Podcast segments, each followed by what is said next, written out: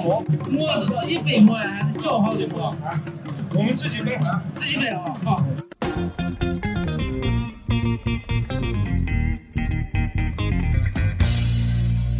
Hello，各位听众朋友们，大家好，欢迎收听新一期的白馍会谈，我是主播小石啊。今天跟我们一起聊天的有一位新嘉宾啊，这位新嘉宾，嗯，虽然说之前没有来上过我们掰馍会谈的节目，但其实很多在群里的这个听众朋友是认识这位新嘉宾的，他就是韩老师。韩老师之前这个我们在秋季节目里头聊到了这个吃无花果的秋季限定，然后我们纷纷这个赞扬说韩老师的无花果特别好吃，然后有很多朋友听了那期节目之后，专门在群里问我说：“那个小石，你可不可以把那个呃韩老师的微信给我们推一下？”然后我们就推到群里，然后很多人都购买了这个无花果，所以今天我们也是请来韩老师跟我们一起来聊一聊，就是无花果这个品类以及他所从事的这个光合农场。那韩老师，你先跟大家打个招呼吧。Hello，大家好，我是光合农场的韩老师。欢迎欢迎韩老师啊！还有，然后接下来就是跟我老板，还有我的老板林老师，林老师也跟大家打个招呼吧。哎哈喽，大家好，今天我也一块儿来聊这个话题啊。好好，非常欢迎这个韩老师来我们拜文会谈一起来聊一聊这个事情。那韩老师能不能先跟我们大家自我介绍一下，跟听众介绍一下，就是你是做什么的，你的一些这个个人经历，以及就怎么就有一个契机，突然开始说我想做一个光合农场，就是我想去开一家农场这样的比较奇妙浪漫的想法。呃，这个事情其实说起来是一个挺长的故事的。首先我说一下我是哪里人，我是陕西临潼人，西安临潼人，也是西安本地的一个土著。因为大家听我名字，我叫韩老师，其实就觉得疑问，哎，那为什么叫韩老师呢？我就先说一下这个名称，因为我是个老师，就是你是正儿八经的这个老师。不像我们以前都是尊称某某老师，但人家其实不是个老师。我是一个呃教高中语文的老师，然后毕业之后我是大学学的中文专业，然后毕业之后一直从事的是教育行业，在做农场之前一直教的是高中语文，但其实现在做农场也在教高中语文，因为现在是一个兼职的状态。有人就问我，那你到底是做农场的还是搞教育的？我说两个都做，两个都算是兼职。那我这人生是不是有点奇怪？其实做农场也是这个东西，应该是很小的时候在心里就有一个种子。那小时候也喜欢在花盆里种种花，养个小东西，然后之后从事教育行业了。但是大家应该知道，教育行业是一个不断输出的过程，就是你要把你的知识，你把你的一些见闻经历全部带给学生。但时间长了，你发现，哎呀，我没有东西了，我感觉我有点亏空了。并不是说是你身体亏空，而是说你的精神、你的知识、你的眼界会变空。因为我是一个文科教育，你像语文这种东西，它外延性非常的大，就没有办法说我我教数学，我只讲数学，对啊，我教物理，我可能只讲物理。但是语文你有人文的关怀，可能有自然的关怀，有科学的关怀，有各种各样的东西包含在里面。讲的多，你真的觉得，哎，我自己感觉。没什么东西给给学生讲了，我也觉得会有点迷茫。后来想要要不要我再做一个其他行业？其实在此之前，我也从事过一些比较特别的行业，比如说开过咖啡店，也做过文玩店，然后等等一些行业。但最后落脚点又放在了这个种植上，因为我觉得种植是一件非常有趣的事情。小时候你种一个东西，它种下去，从发芽。到开花，一直到最后的结果，你会觉得这个过程很神奇，你觉得它有一些治愈的力量在里面。然后我就开始选，那我种一个什么会更合适？因为教育毕竟也是一个非常高尚的职业，对吧？它是教书育人的，嗯，感染人的内心，教授知识。那我想种什么能更好的反馈社会，也反馈自然呢？我考虑过很多水果，最后就综合的来评定。我说，那在西安周边。就开始种无花果吧。那为什么要种无花果呢？有一个点就非常打动的我，就是它从头到尾是不使用任何的农药、除草剂、杀虫剂，包括激素类东西，而能达到一个自然成熟的水果。我觉得这是最让我心动的一点，就是不使用药。因为现在大家其实对于生活、对于食品安全的关注，我觉得是非常的多的，也是非常的。怎么说？说的是就是非常焦虑，对对，很很很焦虑，又很在意，但是又不知道如何去选择，或者是如何去获取我也想给大家提供这样一个渠道，让大家觉得，哎，哦，光合农场的这个无花果是可以信任的。我也会把我种植过程的当中遇到一些问题啊，包括的一些变化，都会全部的放在微信、小红书这些平台展示给大家。你去看，我觉得这个东西你不用说，我果子出来了，好，我现在告诉大家，我这个果子没有用药。这你你听起来是不是很单薄，对吧？就觉得凭啥凭啥我信你你你觉得是这样子？我是把整个过程，你看我们现在发芽了哦，发芽了，好，现在草草长高了，那我怎么除草呢？我是用手工除、机器除，还是我喷一个除草剂？你一看是不是知知知道？哎，我我会告诉你之间区别。假如说你用了除草剂，你这个草是整个黄死的一个状态。对，它是趴在地上的，它就死了。你能看它整个完整的一个状态。但假如说你用割草机，你去把它清除之后，它是很多碎屑在地上覆盖着。但是过两三天之后，它又从下面又重新萌发出新的小草。它每一个时令的草的品种、大小、样貌都是不一样的。你像我做农场，从二零一八年开始建设到现在，哎呀，这些草我都快认完了。就相当于你自己在这个除草的过程当中，已经把野草的这个多样性已经感受过了。对，它每个季节真的长的草是不一样的。你刚才说你在其实是在小红书上或者什么平台上都都有自己的这个内容宣发，那叫什么名字？给给我们说一下，我们回头也关注关注。OK，我的小红书名字叫做光和农场韩老师。光合农场就是投微信名哎，，对，刚好刚好 刚好赶上节目里面说一下，就是那个光和农场是哪哪两个字？我觉得这个名字也给大家解释一下。嗯很多人你直接用手手机去搜的话，光合出来就是光合作用，对嗯对对，对吧？但我们的这个和不一样，和是和平的和，嗯，就就是我和你，啊，对我那个和和你的和，这个嗯光合。就为什么起这样的名字呢？其实我觉得，呃，首先第一个就是谐音光合，就是呃光合作用的这个光合。为什么呢？因为光合作用其实是地球生物界最神奇的一种作用。有了光合作用，一切生命才有了基础，对吧？你有了这样能量的一个转化，是不是给其他的生物相应的你要提供了能量的来源？换句话说，就是有食物嘛，对吧？你没有没有吃的，你活啥活呢？你肯定活不下去啊！你肉食动物以草食动物作为基础，那你草食动物其实吃的大部分是植物，但植物如果没有光合作用的话，它其实根本存活不下去。但为什么最后变成这个和呢？就是我和你的和呢？因为这个和的人就很多了，是我是你啊、是自然界，是动物，是昆虫，那大家都在太阳的照射之下，其实是一个并存的关系，也有和谐这个意思意味在里面，也有中国的这种传统的思想，哎，这种中庸之道呀，以和为贵的这种思想在里面，所以叫广和农场。哎，那我发现你在做这个农场的时候，其实初心还是为了在教育工作上的一个补充。对，是的，是的，我觉得主要是为了丰富人心，不再让大家觉得那么焦虑。因为我觉得做很多工作，包括我做教育行业，其实相对而言，我觉得我做教育行业没有那么内卷，真的。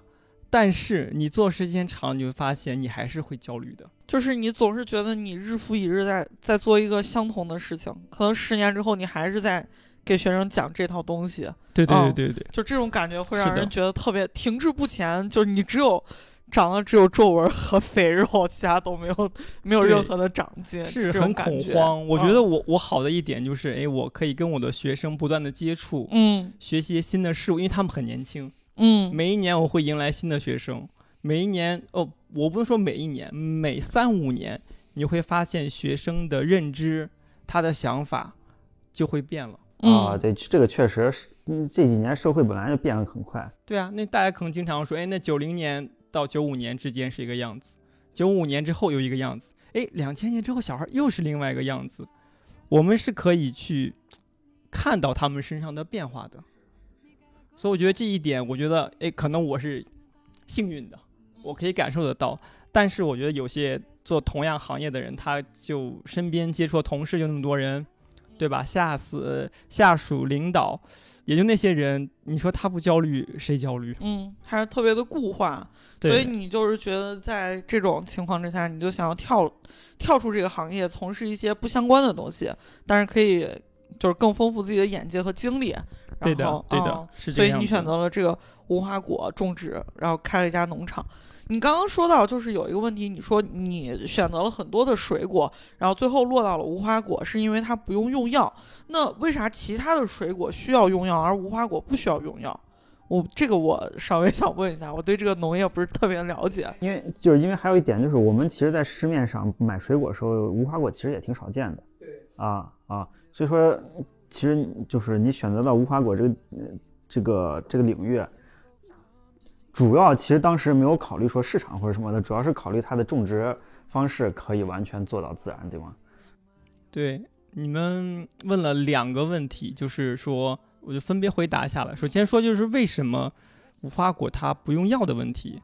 就大家如果见过无花果树的话，就有没有注意到，如果你掰掉它的果子或叶子，它是会流出这种白色的汁液。对对对，很明显的特它征。对它其实是一种植物异蛋白，它如果用中医上的说法来说，这，小毒哦，它是有毒性的，人对它是会有过敏反应的，就相当于如果你直接接触这个白色汁液的话，你的感觉就像你在家里用打皮器把山药这皮打完之后，你手上那种感觉，它会有点黏，有点滑，又有点痒，它其实会产生一个过敏。但对于大多数嗯昆虫来说，这种汁液是不可拾取的。所以说，它其实如果没有成熟前的无花果，都含有大量这种植物异蛋白。我好像见有有在网上见还是哪儿，就是专门有收集那个那个白色汁液还卖呢。对对对，十块钱的、二十块钱一瓶，淘宝上很多。哦，那那是干嘛用啊？它就它如果用的话是干喷嘛用？喷到植物上，让那个虫子不吃植物吗？不是，它是作为一个药来使用的，就是收集一个小瓶子之后，你拿棉签儿去蘸取它，涂抹到皮肤。为什么要涂抹到皮肤呢？治两种皮肤病，一个是猴子，一个是扁平疣。哦，它可以把它去掉，但就是稍微会有点痛苦，因为它会痒，哦，会有一点点灼伤的感觉。明白了。但是相对而言，如果你用激光去除的话，它的痛感要小很多。哦，明对白了，。它是一种药。这种药不单单是作用于猴子和扁平疣，如果说你把它的新鲜的叶子你摘取回来，你进行晒干，或者直接煮水，或者是晒干之后泡茶，都是可以用来治疗痔疮 啊，是可以用来治疗痔疮的。无花果你也可以直接食用，食用后也对痔疮、对一些肠胃功能的问题，或者是咽喉肿痛，都是有治疗效果的。它是一个药性比较强的水果，嗯，而且说为什么要种无花果？我觉得你也要考虑这个气候因素，对吧？因为大家可能都知道，临潼是一个非常出名的石榴产区，但大家可能不知道这个无花果和石榴的关系是什么。就是如果你按原产地来说的话，它俩是个好邻居。哦，对你这么一说，我反应过来了，好像对，是啊。它们都是地中海沿岸的植物。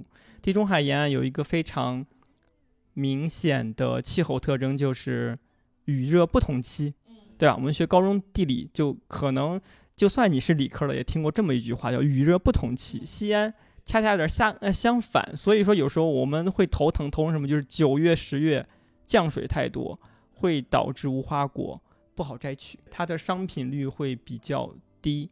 还有呢，就是，嗯，还要感谢万能的物流体系，嗯、可能有淘宝，可能有什么，但是我们这块儿主要不是用淘宝来进行零售的，我们是依靠了同城的物流体系，就我们做就是早上摘，下午就送到顾客手中。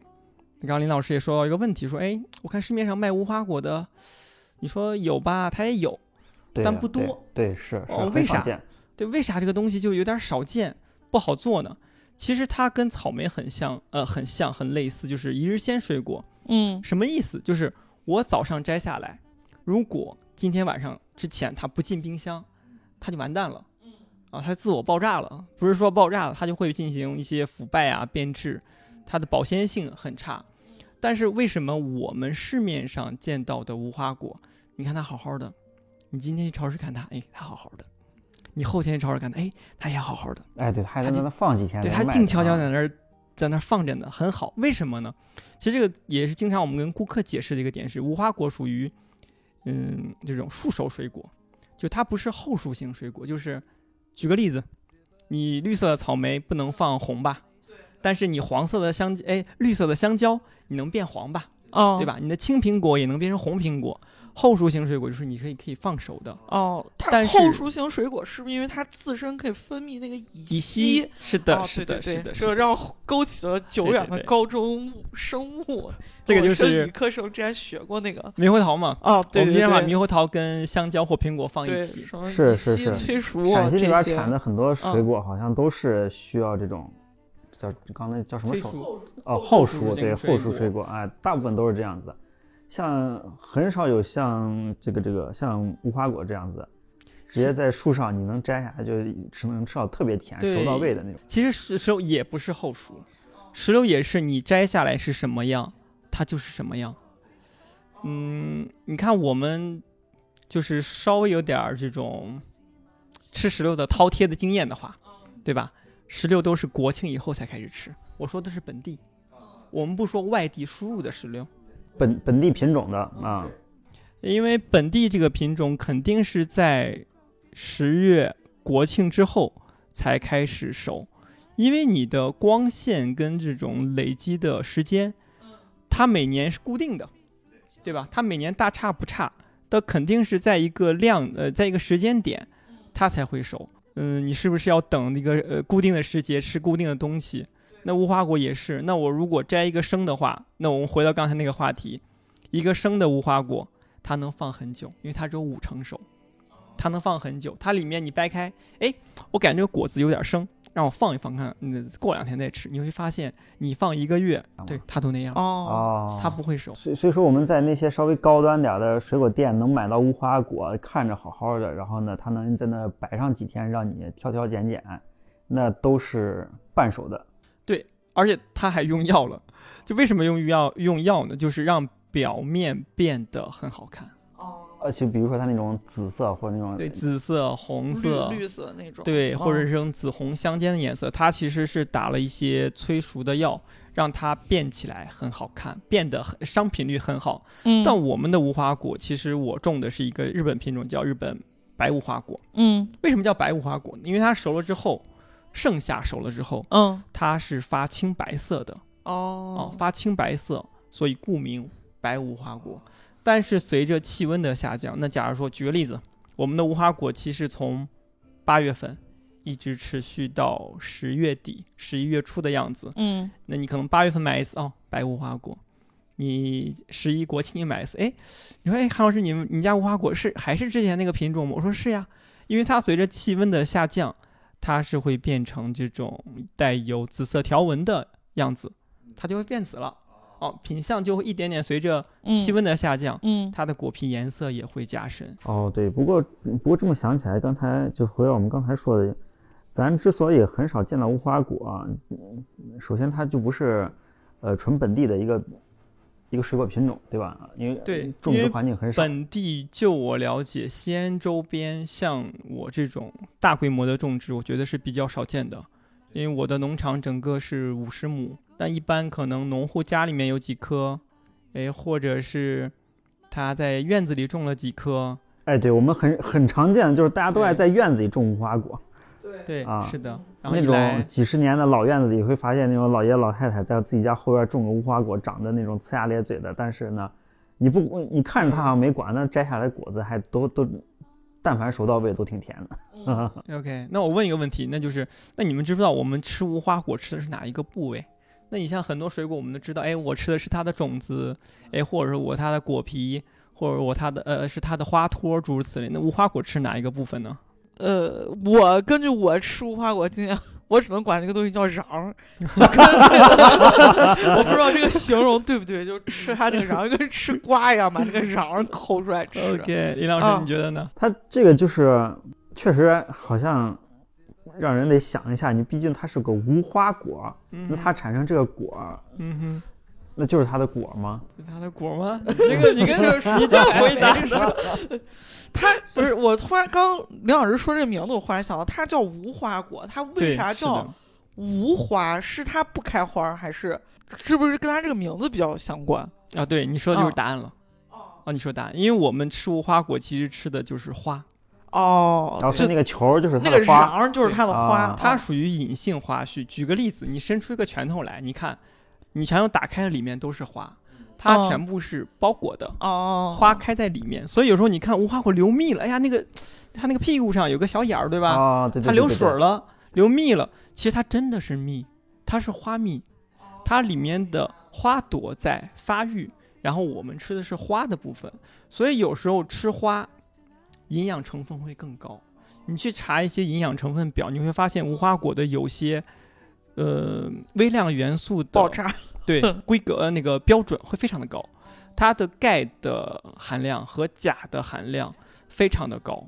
就我现在手上没有一个量化的数据，嗯，但我记着以前好像我记着好像它应该是草莓、苹果这类水果钙的几十倍，哦，它这个量级就非常的高。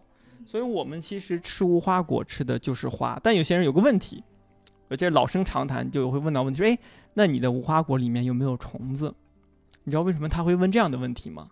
因为有些人知道无花果里面开花，有一种虫子它是会进去授粉的，才能让无花果成熟。但是除过土耳其之外，世界上所有地方种的无花果都不需要虫子钻进去授粉，它是一种土耳其当地的一种小蜂，它要钻到无花果的果木里面去面，然后给它里面进行授粉。但是授粉的时候，它有可能就死在里面了。哦，哦所以就对对，还会那那含有一些蛋白质啊，对对对对对。但实际上，其实你说你把那个小东西吃了的话也没关系。但是我觉得，那一般人肯定你吃水果不愿意吃到一个虫子。所以现在商品化的无花果种植其实就是，嗯，你不存在这种问题，因为为什么呢？雌雄同株。哦，土耳其那种无花果它是雌雄异株，所以会导致授粉这个问题。现在就我自己可以给我自己授粉，就跟蚯蚓一样。哦，不存在授粉这个事情了。哎，我觉得，我觉得刚才聊到这儿，就是说无花果的，我们吃的是花。其实有一点，我觉得得帮韩老师给大家补充一下。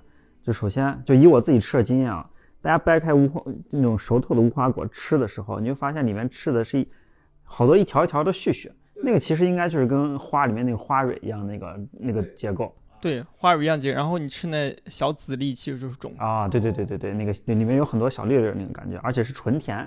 嗯，因为它刚才韩老师也说，里面其实是含蜜的，它特别甜啊。还有一点，还有一点就是，我们但凡吃无花果的时候，或者买到无花果的时候，你会发现那个那个果的屁股啊，它必然是会有一个洞，它不像它不像别的果儿一样，它那个屁股上是收起来的或者什么的。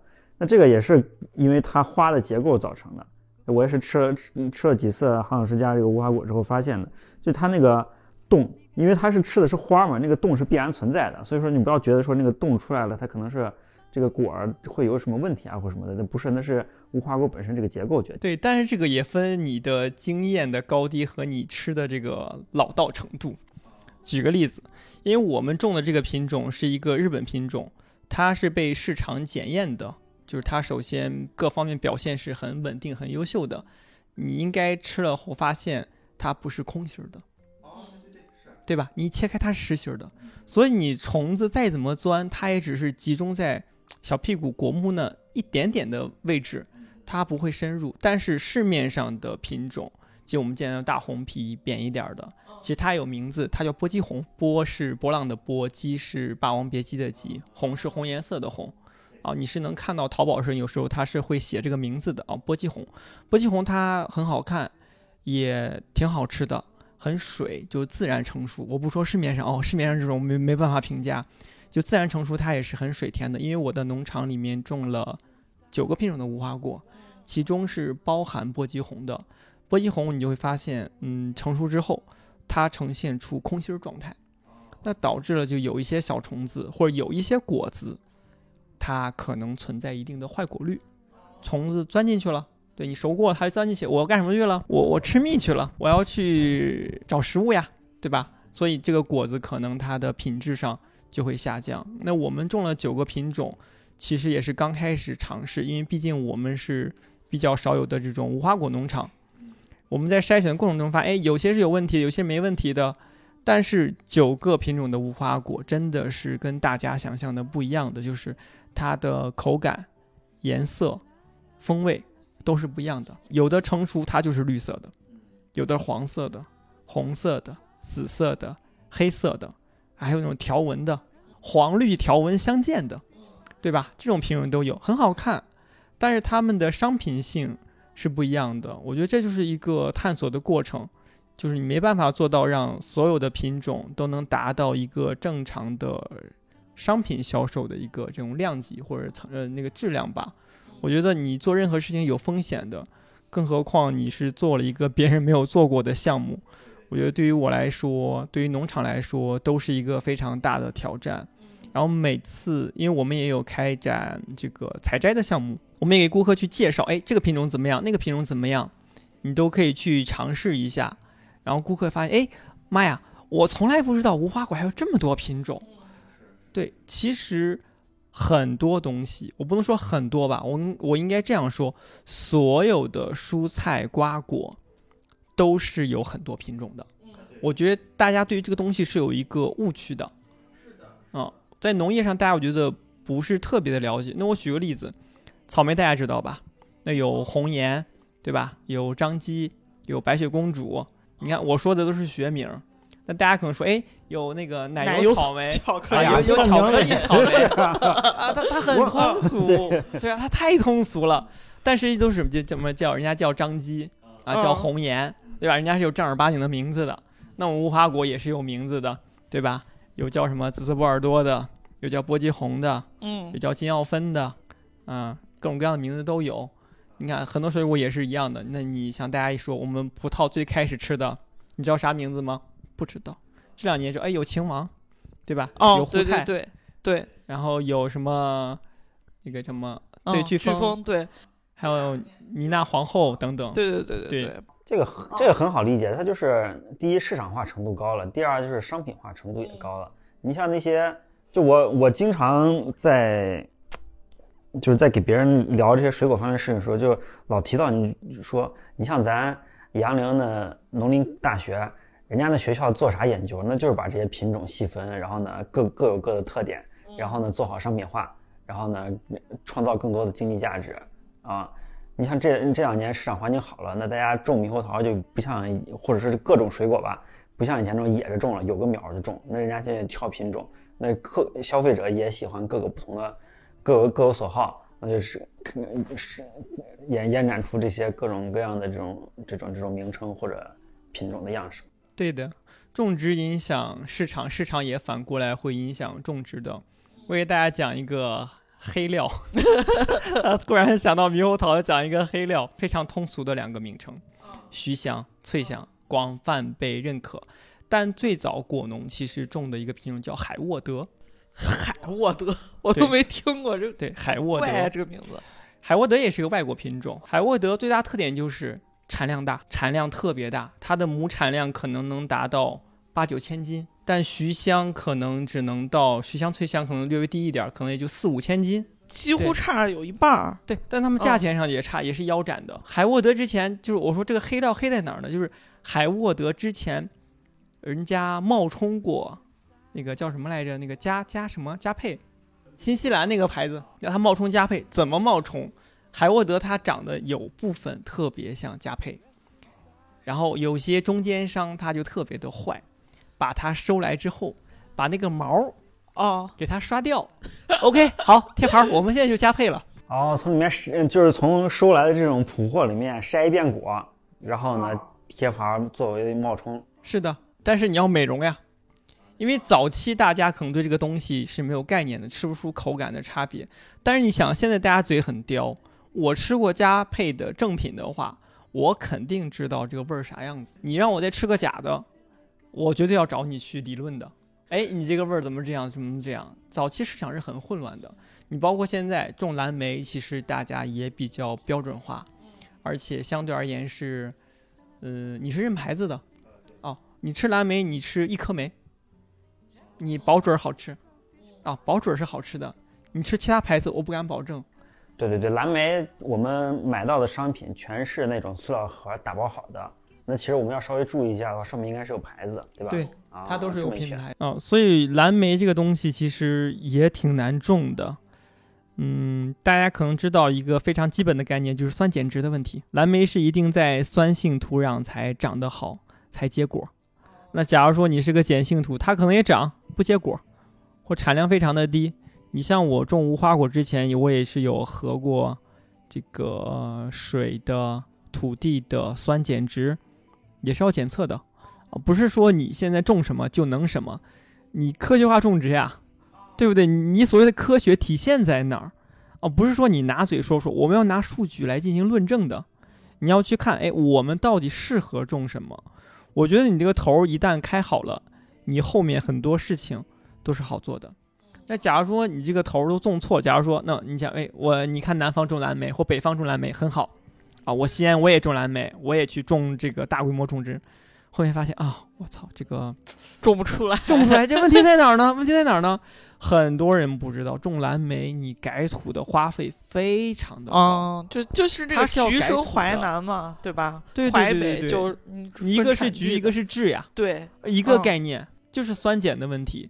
蓝莓大家对这个水果来，呃，相对来说呢，认知比较浅。你不像我们说橘子，嗯，嗯咱北方人好像不太吃这个东西，就哎，现在现在你有盒马这些人很容易买到。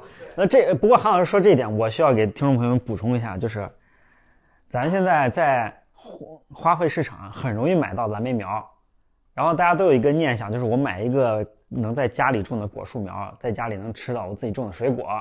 然后因为我也是受过骗的，之前我们在家里买过那个蓝莓苗，那现在韩老师这一说。就大家一定要就就瞬间就了解到一点啊，就是说这个蓝莓你想种好，你首先你你哪怕盆儿里种，你首先你把这这一盆土的土的性质你得你得调一调，有有针对性的去处理一下，不是光栽个营养土这玩意儿就能长出来了啊，可能需要需需需要比如说调整酸碱度，加一些呃比如说什么硫酸亚铁啊之类的那种调调酸性啊对，是类的啊磷酸二氢钾也可以。啊，对对对对对，这得处它理一下。是要它要调的。就刚才林老师觉得这个说的非常全面，但是漏了一个挺关键的点，水。北方的水偏碱呀，对吧？其实那哎，那我的土是酸的，为什么还是有问题？酸碱中和了吗？你是你浇花这对个水哦还得再弄一下。是这样啊对，我告诉你，其实种花很多人都在种，但很多人都种死了，为什么？你没有关注细节。对它很多的那个种花儿什么的，是是要看书的。我觉得你不看书，你不进行了解，你老把那花儿种死。你像我爸我妈就是在家里种各种各样的花儿，但他们其实种都比较低级的那种，什么君子兰啦、虎皮什么玩意儿的，然后铜钱草，这都感觉 就是那种不用不用怎么伺候它就能就能开花结果的这种这种绿植。就但啊凡你要想种这种能出树、能出果的、对结，果你的你，得好好伺候它了，啊就得。植物都得关注一下水和土的那种特定营养，对吧？嗯不然你出果很很难。对，是我说一下，就首先植物这个就是它不存在什么低端高端，哦，这个我觉得不存在，因为为什么这样说呢？它叫做好养护，哦，对对对，我我想说的这意思就是说，它这个好养活，不用人伺候它。对嗯低维护的一些品种，它有时候难难在哪儿？我给大家举个例子，嗯就是我农场发生的一个故事，我觉得这样一讲，再一拓展，大家就明白怎么回事儿了。我的农场种了六种薄荷啊，同样的，看这问题又来了。就说，哎，你这薄荷也很多品种，有，薄荷也是很多品种，它有各种各样的味道，它名字也是有区别的。呃，种的很好，我刚开始种了一两盆儿、三四盆儿这个样子，现在是一片地，它会窜根，它的这种繁殖性非常的强。然后有些顾客来说，哎，那能不能让我把这薄荷拔走一点，我在家养一养？我说，拔走可以，你吃 OK，你养不了。他说，哎，这这玩意儿怎怎么能养不了呢？这这不很好养吗？我插水就能活呀。我说，哦，那活是可以，但你活不好，为什么呢？因为薄荷需要高日照、强日照，你的光线一定要好。你的光线如果不好的话，你会发现它越长越细，越长越高，叶片越长越小。大家有没有发现，就有些东西啊，它确实很好养，它对于水土的要求不高，它要求阳光；有些对于阳光要求不高，它要求湿度；然后有些对于什么都不要求，只要求水，对吧？比如说蕨类，你去花卉市场，你问哎有没有蕨类啊？你看蕨类长得绿油油的，好看的很，就那种我们说难听话，手欠的人可以买这玩意儿，为什么呢？天天浇水。你一天浇三遍，浇不死蕨类，但蕨类你只要一天不浇，它就死给你看。所以我觉得不同的人一定要挑适合自己养的。你有院子的，哎，你可以选种高日照型的花卉，对吧？你爱浇水的，买蕨类；你这懒得浇的，对吧？光线又好的，买个仙人掌、仙人球，买个多肉植物都 OK，耐旱。哦，我我曾经把一个仙人掌给养死过，我不知道为啥，它一半儿给烂了，发黄了。水浇多了，可能光线没跟上。我觉得可能是光线没跟上，因为我爸当时就觉得说把那个仙人球放我面前，什么看绿植会什么 放松眼睛，但也不知道那么小一个能干啥。但是因为我每天是晚上回家，坐在我的书桌前学习，对，相当于一整个白天都在屋子里待着，可能就是光线问题。也不是，我也没咋浇水，我好像就浇过一次，然后才给烂掉了。光线没跟上，哦因为室内的光线差很多。按道理你应该这样子，它会活更久。哦白天晒太阳去，晚上回来接着晒台灯，哦，会活得更好。其实也就是刚我说那几点，你看它是要求水、要求土、光线、温度还是湿度，总有一个点是这个植物必须的。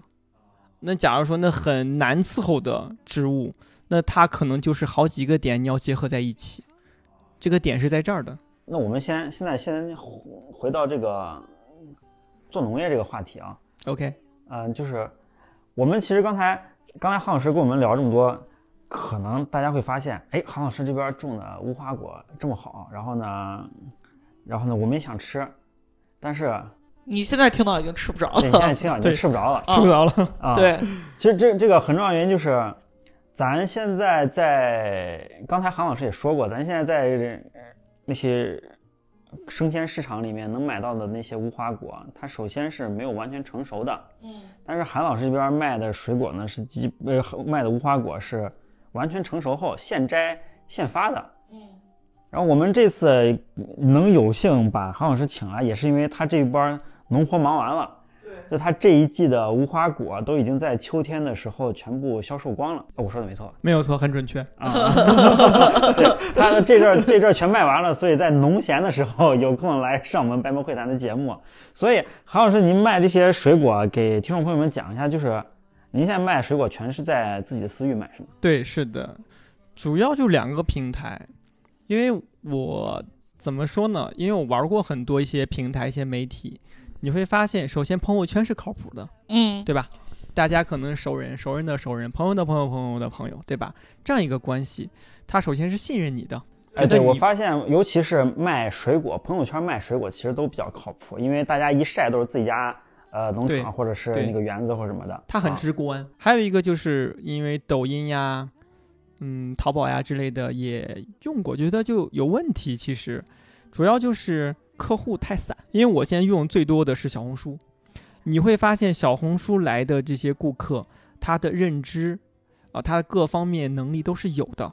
他愿意听你讲这个东西是为什么好，为什么坏。假如说本地人来采摘说，嗯，撒么撒么，我是觉得这个认知不同，就让你很头痛。就让你不想去浪费这个太多的精力在这这件事上去消耗，所以我觉得，嗯，你就做好你自己的一个小红书，做好你的微信，我觉得足够了，真的，因为我只是供西安本地的，我没有太大的野心，我说我要供全国，哎，我要像成为什么蒙牛、伊利这种全国性的乳制品行业或者企业，我觉得不现实。呃，是是是，你从这个从咱们选这个项目的特性来看，做做大了，你反而会严重影响对出品的品质。它就是一日鲜。地理课上不讲过吗？你像这种，嗯，蛋禽乳制品，其实都是围绕西呃围绕城市的周边来建设的，它必须做到的就是时效性要很高。所以这一点，我觉得我又要讲一个故事了。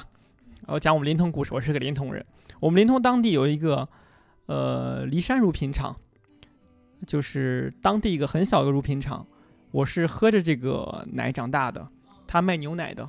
刚开始就是他们乳品厂的一个工人，拿一个铁皮罐，大家可能有印象，大肚子小口儿，嗯，对吧？然后给你挨家挨户给你啊，倒对我这一哦勺半斤，或者我一勺一斤，你要多少我给你打，拿个小锅你去接。后来说那些商品化程度提高，他开始出袋装奶了。我当时记得很清楚，他出袋装奶的时候，一包七毛钱，一包七毛钱。对，那个时候就七毛钱，他还有的赚嘛，各方面成本低。但它的乳品有个特点，就是你放，你买回来必须放冰箱，在冰箱里就放两三天就会坏，时效性非常的短。哦，它也不用什么遮光膜呀，什么乱七八糟给你这样加。然后你喝它的这个，不管是酸奶呀，还是牛奶、呃鲜奶，味道都很好。但后来出了银桥了，银桥开始占市场了，他把西安周边甚至省整个陕西的市场他都拿下来，他就出了这种袋儿装奶了。他以前不是出袋儿装奶，他以前是做奶粉的。哦，银桥是做奶粉的啊嗯对，你听清楚，银桥做奶粉出身的，后来他开始进攻袋装奶市场，就开始卖他那个最便宜那种袋袋儿装鲜奶。我记得当时有印象，他做特价好像是两块钱两袋儿。嗯，反正银桥牛奶现在都不算贵的对，然后哦但是比那个奶还是要贵一点儿，哦，相对贵点儿，但是它不能再低了，因为它是一个企业大，它各方面成本都是有的。压到不能再压了，嗯我当时虽然年龄很小，但是我一喝银桥奶，我觉得啊，这个奶真香，怎么这么好喝？但我反应过来了，里面加东西了。它就后来我就听人说，它里面是加进口的这个香精的。哎，这段我是不是不能提名字？妈 没事儿没事儿没事不影响啊。我我咱这哦，媒体是某某乳品厂，对吧？啊但是随着市场化推进，哎呀，这个骊山乳品厂被挤死了。哦，最后哦没了哈。对，这个是一个非常典型的劣币驱逐良币的故事。嗯，对啊嗯，我很喜欢那个乳品，结果被一个嗯天天加香精的乳品干死了。从此之后，我再也不喝银桥的奶了。哦，为什么？因为它真不好喝。你们要仔细去对比的话，你会发现市面上的不管是百岁山、农夫山泉、昆仑嗯山、娃哈哈，你去喝水的味道也是不一样的。是的，是的，嗯，对，你是能喝出来好坏的。所以我觉得乳品其实跟我种的无花果其实比较像。嗯，这两年，我觉得随着大家这种认知的一个上升嗯啊，他是可以了解到哦，同城水果只能卖同城。嗯很多顾客也问我说，韩老师能不能寄外地？不能。哎，能不能发个渭南？不能。咸阳能发？呃，不能。那你能发哪儿？西安三环内外，谢谢。嗯 就这么大的配送范围，再远真的达不到，物流体系跟不上呀。咸阳要配个冷链车，稍微还能拼一拼但是我们有咸阳市场啊，有没有人做哦咸阳市场来？啊。对，这个如果有咸阳的朋友听到了我们这期节目，你又想吃这个呃无花果，欢迎成为韩老师的代理商。对一级代理呢？就是呃，韩老师卖的这个无花果我和小石都买过，他的卖法就是三环之内，呃，当天配送，对吧？对，是的。啊，你提前一天订，或者是当天早一点订，他都来得及给你配。然后呢，配送方式是、呃、顺丰同顺丰同城对对不是顺丰，哦同城，哦就西安同城快递。西安哦，西安同城快递同。城快递然后每天就是我们订的当天下午就能到啊，然后呢到你自己家里，三环之内都能送到，大概是这么个节奏。对，然后那既然咱说到咱说到水果配送的这个时间了，那韩老师，呃，你们农场种的无花果大概都是在哪个季节或者哪个月份能买到呢？OK，这给大家说，刚才也说到这个问题，就是从每年的八月二十号左右开始，一直能持续到十一月初。哎呀，但今年就预预判失败啊！我对这个农业真靠天吃饭，嗯，嗯那肯定。没个准儿。我们去年卖到了十一月的五号左右吧，我记得今年就是卖到十月底了，然后就我们摘完那一茬之后，哎，看树上还有果子，我们就想，哎，还能再摘一茬，就开始接单，因为我们也有的是预订单、预购、预售，就是你下单了、付款了，我告诉你，OK，我可以发货，但哪一天发货呢？我会在发货日那天通知你，因为我们都是现摘现发的，接了几十单。结果等呀等呀等呀等，等呀等呀等呀等，等到最后，这批果子没有熟，就全额给顾客退款了，因为它有不可预知的一些天气元素，或者是它树体自身的问题，它的果期没有那么固定。但是大果期就是八月二十号，你到十月三十号都是可以发货鲜果的。对，基本上也都。是可以对，也是嗯可以预约采摘的。就西安的朋友的话，就很有口福，你们可以来农场直接采摘。我们有九个品种，就只要你来，基本上能吃到四到六个品种。哦，那太棒了。对嗯假如说你九个品种都想吃到，你最起码得来两回，头来一回，尾来一回，因为有些是早熟。啊，不是一茬子都是。有一个品种叫做黑色使命，啊，长得就跟一颗普通葡萄这么大小，黑紫黑紫的，嗯，它是比较早熟，它每年可能七月三十号、八月初就开始熟了。但是假如说，那你八月份来它 OK 有，那你十月份来的时候它肯定就没有了，所以就存在一个早熟晚熟的一个问题。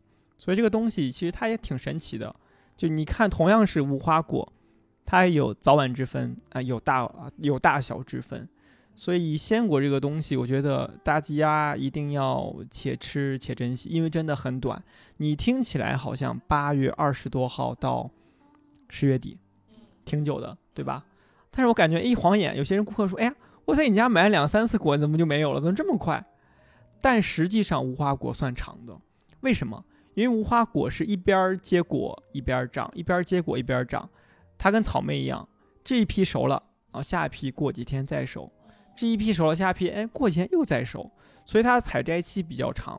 那不像呃苹果、香蕉、草哎不是草莓，哎，我觉得最有代表性的好像是樱桃，樱桃是一茬，就一茬就没了就啊。对，就我们之前也聊过关于西安四季水果的节目，大家可以嗯在前面听一下啊。就是，但是大家如果对西安当季水果有感知的话，就会发现其实有一些品种你就能吃到一个多月，啊，你再往后就吃不着鲜的了。比如说，比如说咱西安本地产的这个半贵不贵的樱桃，啊，它其实你就是在四月中到五月多的之后差不多就是那一段儿，嗯。两周。嗯对你要说短了，就是因为我们种的樱桃其实也是好几个品种，嗯。一个品种就一周，哦，一个品种就一周。哦，很快哦，一一周它整个树就对。熟差不多了。因为你看市面樱桃有这种红的、深红的、黄的，嗯。紫它们对红的啊。它们是错开上市的。哦对对对对对，你感觉你吃了很久，但是你仔细想想，一个品种你到底吃了几天？一周左右。我平时也很爱吃水果，我就发现吃樱桃还有那么一两种水果是个特别赶的事情。对，那赶吃不到了。对你赶那个季节，你得赶紧，每次你家里买水果你就买那就行了，买吃几次吃几次，稍微空点时间就没了。但是无花果就还能稍微时间长一点。对，其他水果时间长也是因为它的耐储性。哦比如我给你举个例子，苹果是不是也是一次性成熟？但苹果一年四季感觉都能吃啊，对，啊因为它放冷库里面能放很久。哦可以保鲜，对你把樱桃你放个保鲜，你试试，哦，你尝试一下，对吧？你会发现，妈呀，你能搁个十天，我算你本事。不可能，是是对它保鲜呃时间不会那么久。嗯但是无花果这两年，我们根据顾客的反馈也会发现，就是如果是普通冰箱保存的话，嗯，三五天；嗯如果你家里有零度保鲜层的话，放到十五天也是 OK 的。嗯，哦就是冰箱里它现在有一些稍微有点多功能的冰箱，它中间会有一个零度保鲜层。大家在广告里看，经常有那个鱼从那冰箱里蹦出来的那一层，那个做的特别优秀，那广告。那个就是零度保鲜层啊。如果放那儿的话，韩老师刚刚说是能放一个多礼拜，十五天。哦是俩礼15天啊对两周那挺好。就以前我也觉得，哎呀，这个鱼从冰箱里跳出来怎么样？哎，骗人吧，商业手段嘛。后来发现，哎呀，科技的力量真伟大，确实科技是伟大的。我还是想再多说一点啊，就是那些能放一年的水果，它也不完全是科技与狠活，那就是不同的水果有不同的特性。对，是的，尤其是一些常见水果，因为它经过市场的检验了，比如说苹果，对吧？梨这种，它本身保存的期限就比较久。嗯，其他水果你就得看情况了，就我们具体问题具体分析，不排除它有一些特殊的手段啊进行了处理。嗯，那那我们再回到无花果，就是您刚才说那个无花果，它种三个月，我之前记得你给我提过一个让我印象特别深刻的例子就是无花果，它那个手法是个特别慢的一个过程。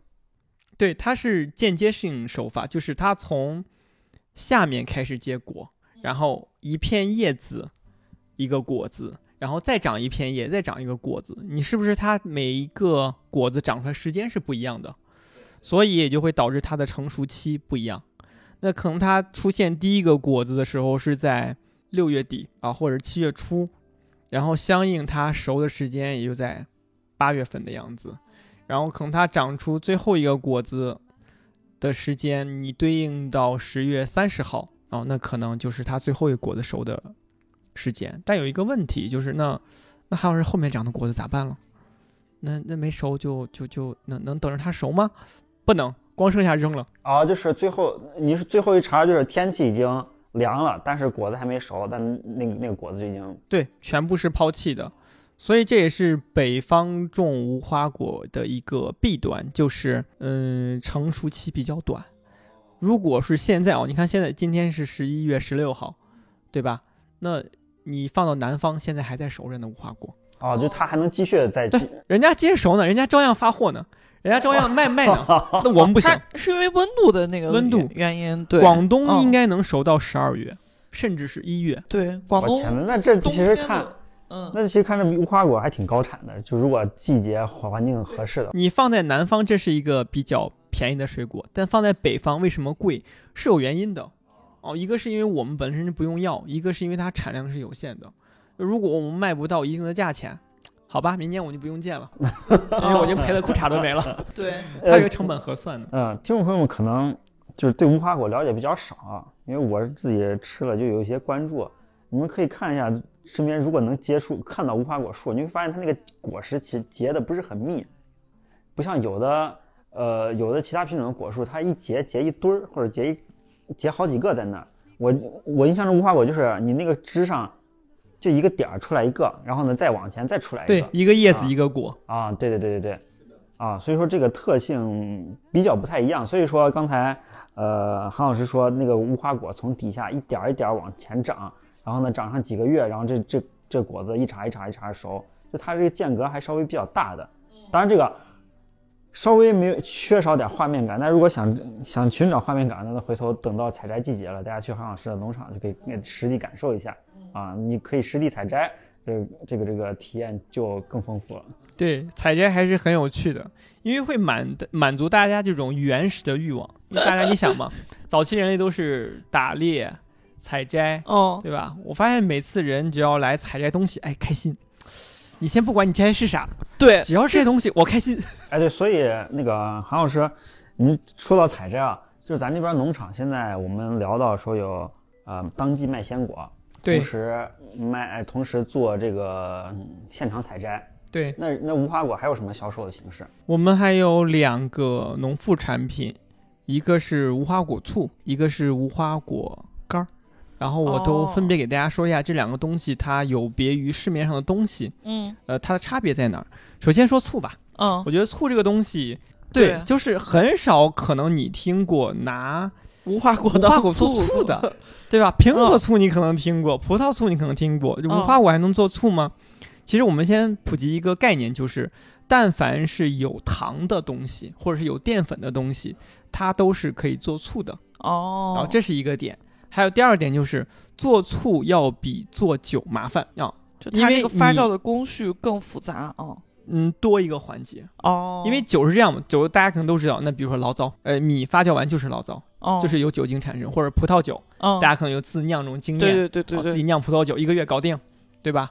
但是醋就刚好是再往下接着来，就是酒经过第二次发酵之后，把酒精再转化过来，剩下酸的物质就是醋。哦，其实前前后后最起码到六到八个月的时间，它的时间是比较长的哦啊，所以你看市面上的醋大部分是勾兑醋哦哦，，发酵醋很少。醋对，为什么呢？成本太高了。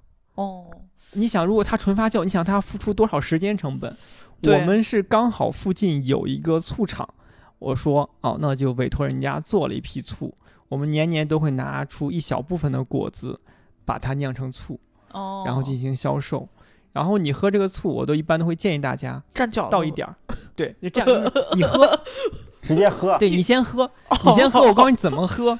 我说你分多口喝，你不要一口闷，一口闷，哎呀，哎呀，酸死了，是这种哦感觉，对吧？但是你分分多口喝，第一口你喝酸啊、很酸，第二口你再喝，哎，你会发现这个舌尖舌底是有回甘的感觉的哦啊。你再喝第三口，你会发现有一些复合性的香味儿会出来，哦，因为它毕竟是一个果子，里面会有一些芳香类的物质就渗进去了。哦明白了，被溶解进去，你会嗯吃、吃到一些，哎哎，尝到一些或闻到一些特殊的气味在里面，所以你要分多口喝。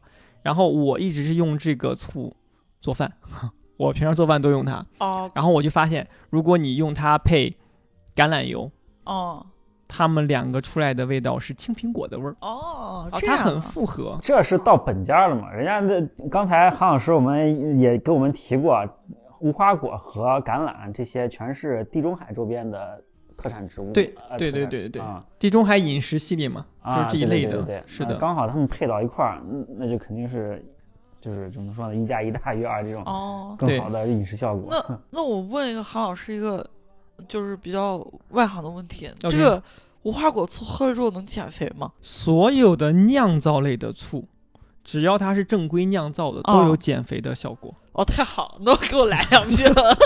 就为什么这样说呢？因为首先醋它对于肠道功能的改善帮助很大，因为它发酵过程中本身就是有益生菌的。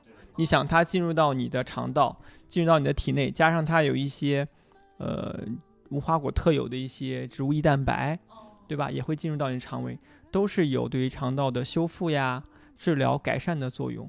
无花果很多人吃了就会发现，嗯，那我噗噗噗的次数多了，上大号次数多了，为什么呢？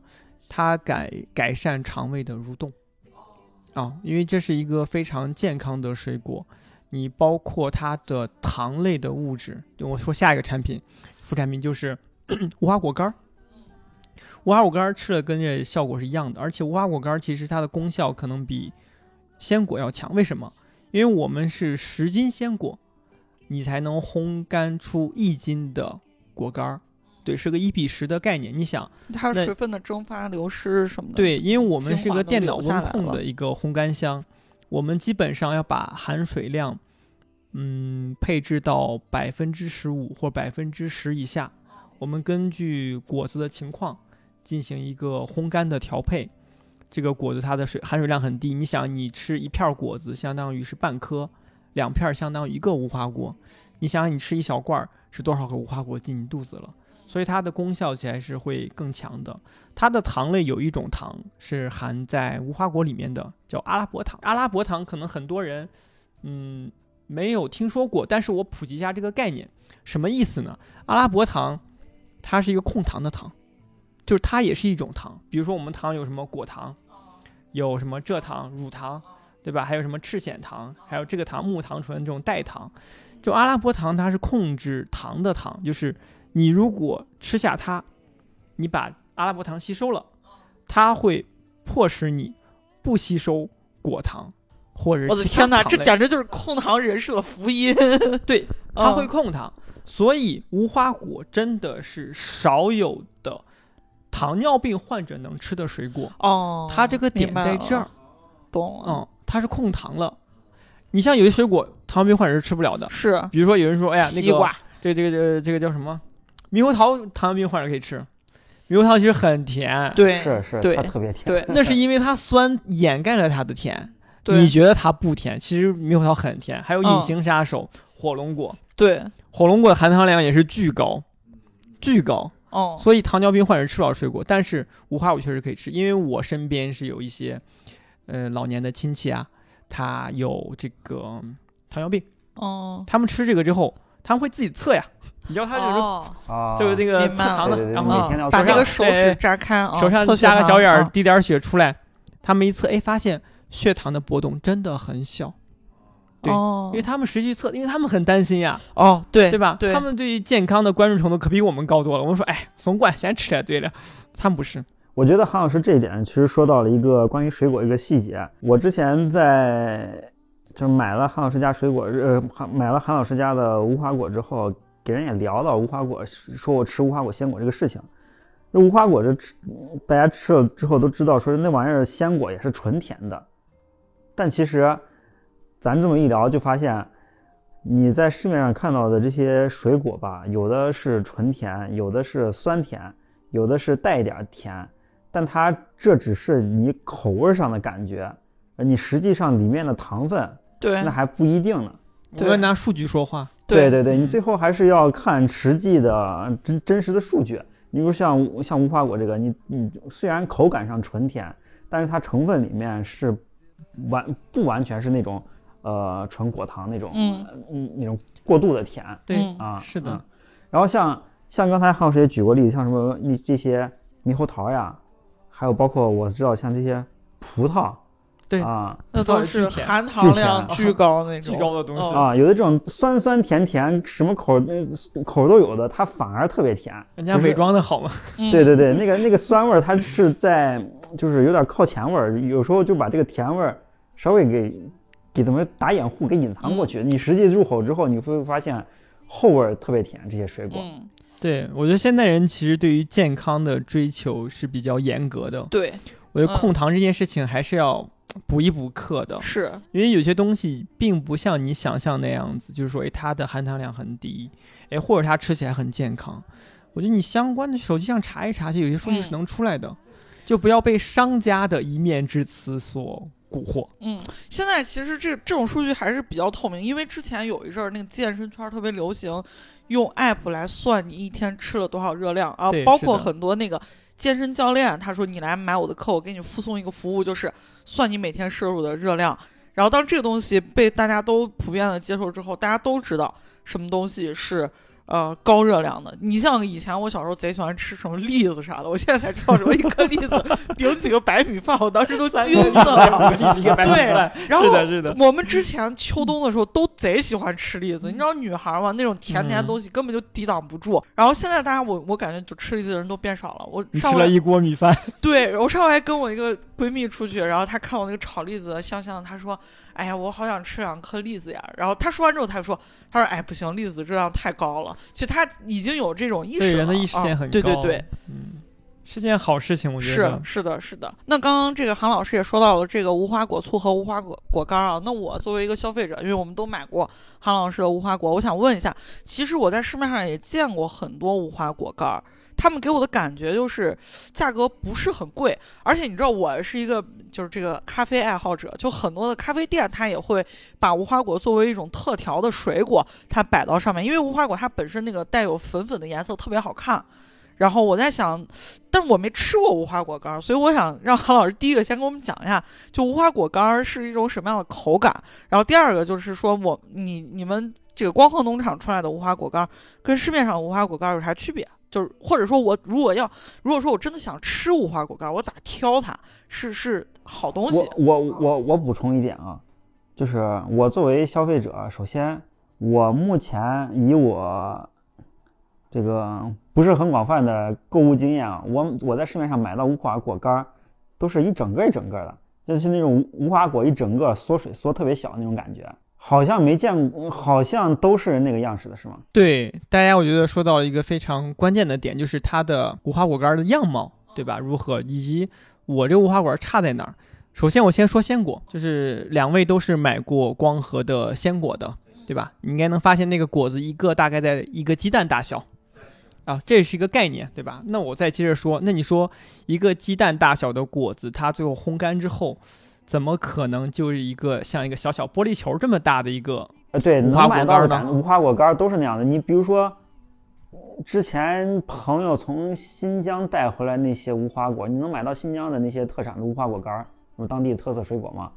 然后呢，买回来的干儿那都是那样子呀。对啊，它有可能不是新疆的，就像你去美国玩买出来的买回来产品是 Made in China 是一样的。哦，对，要这样子。对，因为这个东西它就有一个商业操作在里面了。就刚才我们不是说到一个问题，就是我说树上的无花果到最后熟不了全扔了，对，那我是扔了，不代表其他人会扔。那南方一些无花果的主产区，他把这个无花果的小果子、小青果，大概也就是比一颗玻璃珠大不了多少，他就摘下来了。摘下之后进行二次处理，用强碱退掉它的外皮，加糖精加味道，最后烘干。烘的时候还得给你加点硫磺，然后它烘干出来之后呢，就满满的狠活。对哦，白白净净的，很好嗯看。嗯，嗯对，你咬起来脆脆的，甜。嗯，有的时候做到齁甜，它加的多哦，它糖精加的多。有时候它有点苦甜，因为本身无花果的生果它是带苦味儿的，因为它有植物液蛋白在里面，它的口感不会特别好。我那天还专门买了一袋某某品牌的无花果干儿，还是某某品牌，我就想吃一下，哎，看它的跟我的差别在哪儿。我发现还是一种烘干果，烘干青果，它不是熟果烘干的。我们的是熟果烘干，就是。呃，我们之前鲜果季摘下来果子，一颗大果子对半掰开，然后放到这种低温烘干机。低温就是为了防止它烤焦，因为它糖分含量太多了，温度是控制在六十五度左右，二十四个小时，让这个水分脱干到百分之十五或百分之十以下，然后密封罐装，就是不加任何防腐剂的情况下，它也能在常温保存一年的时间。嗯，因为它风干了，没水分了嘛。对然后你吃起来它就是有点儿有一点儿硬，但你越嚼越软，越嚼越甜。如果你觉得它很硬，你就把那个盒盖儿打开，敞口放，它空气当水分就会进去。因为我们是个密封罐儿，它就会变得略软，口感上就是很甜，软甜，然后有韧性，有那种皮的或者是果脯类的韧性。但是市面上的这种小无花果吃起来它是脆的，哦，好像是，哦对对对对，哦啊，它是脆的，啊因为它是生果，它就不具备那种果皮的韧性或者哦果胶的韧性。了因为有时候你看我们烘干的果干儿，它表面有一层那种像糖一样、像果胶一类的东西，那就是它的这些有效的营养物质。它是熟果，就像我们刚刚说那个问题一样，市面上的无花果是生果，同样的果干也有熟果做的，也有生果做的，而且它的皮色上是不一样的。它皮色也就是我们当时的无花果可能是绿色的，烘干之后你想深绿色，然后它是紫色的，可能烘干之后发的这种紫黑色，颜色不会很鲜艳。我觉得现在消费者都有一个概念，都是哎，太过鲜艳、太过好看的东西。干卖。对。你像猕猴桃，猕猴桃果干长什么样？特别的圆，特别的绿。你自己把猕猴桃烘干一片，你试试，你看什么颜色？哦，应该是那个是就快快成棕色，跟茶色一样。对那你想市面上为什么这么绿、这么透明？啊！我都现在都真的都不敢细想。天哪！对吧？所以你，我觉得消费者是现在是有这种认知的。你让他想一下，对吧？我不说我到底好在哪儿，但是你想一下，你买的那些所谓的好的东西，它是怎么好出来的？反正我刚听完韩老师这一段，我就明白了两件事儿。第一个，我如果要买无花果干儿，就是它如果果子本身特别大，又是一个混果儿，就有点问题了。然后第二个口感上，如果是它是那种偏软的，它不是那种一咬嘎嘣脆的，那可能还是个好东西。但如果一咬就是嘎嘣脆的，那 说明这就是个生果了。对对对，哦还有一种我觉得要补充一下，就是嗯我们不能一竿子打死人家。还有一种就是无花果比较大，比较大颗，大概有个柿子那么大吧，那种无花果，嗯整颗烘呃烘干的，压的比较扁。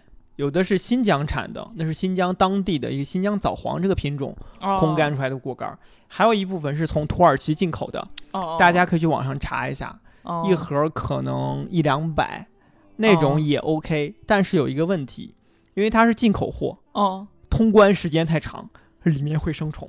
哦，它同样是不加药的，对。不加防腐剂的，但是就会出现问题，什么问题？生虫。哦，所以这一点我觉得大家一定要去权衡一个利弊。所以有时候你在嗯就海淘的时候，你问他，哎，嘿生产日期啥时候，啊，对对？吧？你不要今年吃一个去年的果子，妈呀！你说你不吃虫，谁吃虫？是。这个购物要有经验的哎，所以好像是，你之前是专门做过对比，对吧？啊。对，是的。回嗯头回头把图发给我们，让我们啊有，我今年专门买一袋无花嗯果干，我说带给大家嗯拍看一下。对，让啊大家看一下，它比较直观，挑就会比较好。对，我们后面可以把它回头把图发出来。图发到对发到 show notes 上给大家嗯展示一下看看啊。对，因为这个确实，咱之前一直都不知道，感受不来这个点。就我我觉得咱们之前在聊那个就是吃水果那一期话题的时候，其实咱们三个都表达过一种困惑，就是作为消费者，我们不知道什么东西就是怎么挑，这个事情真的特别的烦人。你只能选择相信你家门口的那个水果店老板，然后以及相信你的口感。比如说我吃一次之后觉得这东西不好吃，我下回就不买了。那我就只能这样通过 简单的这个个人主观体验，然后来进行一波筛选。这就是我们对于水果最大的努力了。但其实我们好像有很多的这个认知差距上，导致了我们没办法选到好东西。对，我觉得你刚才说的从口感上来判断，是一个比较靠谱的标准，是一个。但是你还要考虑到你吃的是什么样的一个水果，品种上的一个选择。以及它自身品种的一个特性。首先，甜，我觉得这肯定人家种的好，对吧？我举个例子，爱媛城啊，这两年很红的一个柑橘类的产品，它只要是甜，我觉得是好，而且还要有味道，就有果子的味道，果果子的那个风味儿，对，风味感要足，不能光是水。你光是水，那这件事情其实很好解决。这个品种它普遍水，但风味感强不强，我觉得你要判断它的好坏，这是一个，而且。柑橘类，整个大的柑橘类的家族的话，其实都可以放心吃，因为柑橘类是用药最少的一个品种。但是有些品种你就要考虑了哟，有些品种要考虑了呀，对吧？揭秘环节来了。对啊，有些品种它本身就是一个非常难保存，或者是需要用药的一个水果，你就要考虑你吃的多少的问题。比如说大家最爱吃的草莓，对吧？草莓其实，嗯，小时候我不知道。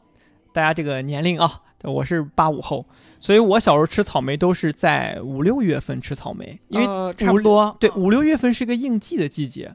但是现在随着科技的进步，我们现在有大棚了。我刚才在街道上过来，我发现哎，对，已经开始有卖草莓的了。对，我说哎妈呀，这才几月份？十一月都能双十一抢草莓了。但是随着农业技术的发达，就十一月可能十二月就有草莓了。那你想它怎么种出来的？它是对，不是不敢想，它是在大棚种出来的。嗯，我觉得这个问绝对没有问题。嗯，但问题在于它的技术。哦，在于它的技术。那我也是吃草莓的，我不能把人家一竿子打死。我市面上所有草莓都不能吃，而是说它的技术、它的产地、它的标准。一般的大棚，如果是很小农户的大棚的话，它肯定是，呃，不是所有大棚都会用药，这是第一点。嗯，对吧？但是小的农户，他的用药标准和一些这种集约化管理、规模化的草莓大棚的话，它是有差别的。哦，那你想，假如是个年轻人管理的一个草莓大棚，他可能用药是有标准的。我觉得这个不能 按年轻或老成来算，你只能说这个人他心心够不够道德标准？对，他心够不够硬？我说，对，我说我从大的标准来看的话，那年轻人要比年龄大人要好一点。对，他可能有这个意识。哎，我用药。假如说我一升水兑多少药，嗯，对吧？我二十升水兑多少药，或一百升兑多少，它是有一个比例的，嗯，你相对而言，你的农残是控制在国标范围的，嗯，对吧？我们是有国标的，有这个东西，这是一个点，就是你要挑选它的产地，但这个很难。所以我的建议就不太知道这个东西。对，所以我建议就尽量少吃。你说吃不吃嘛？吃嘛，忍不住吃一回嘛。我也吃呢，该吃还得吃，但是克制一下。对，克制克制，因为这个东西农残真很多。但是我也见过非常高标准的草莓大棚，就在铜川那块有一个海生集团建的一个草莓的基金。嗯，对，但海生的草莓很贵，它可能一盒就七八十。海生怎么种的呢？它是。无土栽培，它用的是基质营养液，所以它没有病。哦，明白了。很多病是在土壤里面的，所以导致你必须用一些控制的药，你去杀灭它才 OK。那你说有没有残留呢？有。但海生，我记得我是五年前去的海生这个基地，你进去是要穿衣服，就是一个防尘服。然后一个帽子就防止你这个头发或者碎屑掉下来，要穿这种东西的。然后你进去你可以摘，然后你看他那个标准，然后你想想能不能吃，肯定 OK 啊，对不对？所以我觉得一个是品类，一个就是看是谁出品的。那你想为什么我们要做品牌？为什么要建立品牌？其实就是一系列的标准，但是标准是一个双刃剑，它可能让它变得很好。也可能让它变得很坏，比如说，那无花果的标准就是我好看才能卖出去，我不烂才能卖出去。但是我在这个行业，我是逆标准化的，无花果是有标准的，现在行业标准就是这样，好看就行了，啊，不不不放烂，活牙期长就 OK 了。但是我们这块的标准就是，我要熟，我不要品相，我要好吃，我要同城达，我要今日达，我就等于是逆市场化。但你说有没有一部分认可我呢？也是有的，因为我们服务群体不一样。我我觉得韩老师说这一点其实是就是让我想到一个认知性的问题，比如说像无花果这类水果啊，它其实首先它是市面上一个比较少见的水果品类，那么之正是因为它品类比较少见，所以很多消费者去吃它的时候是以猎奇性质去吃的。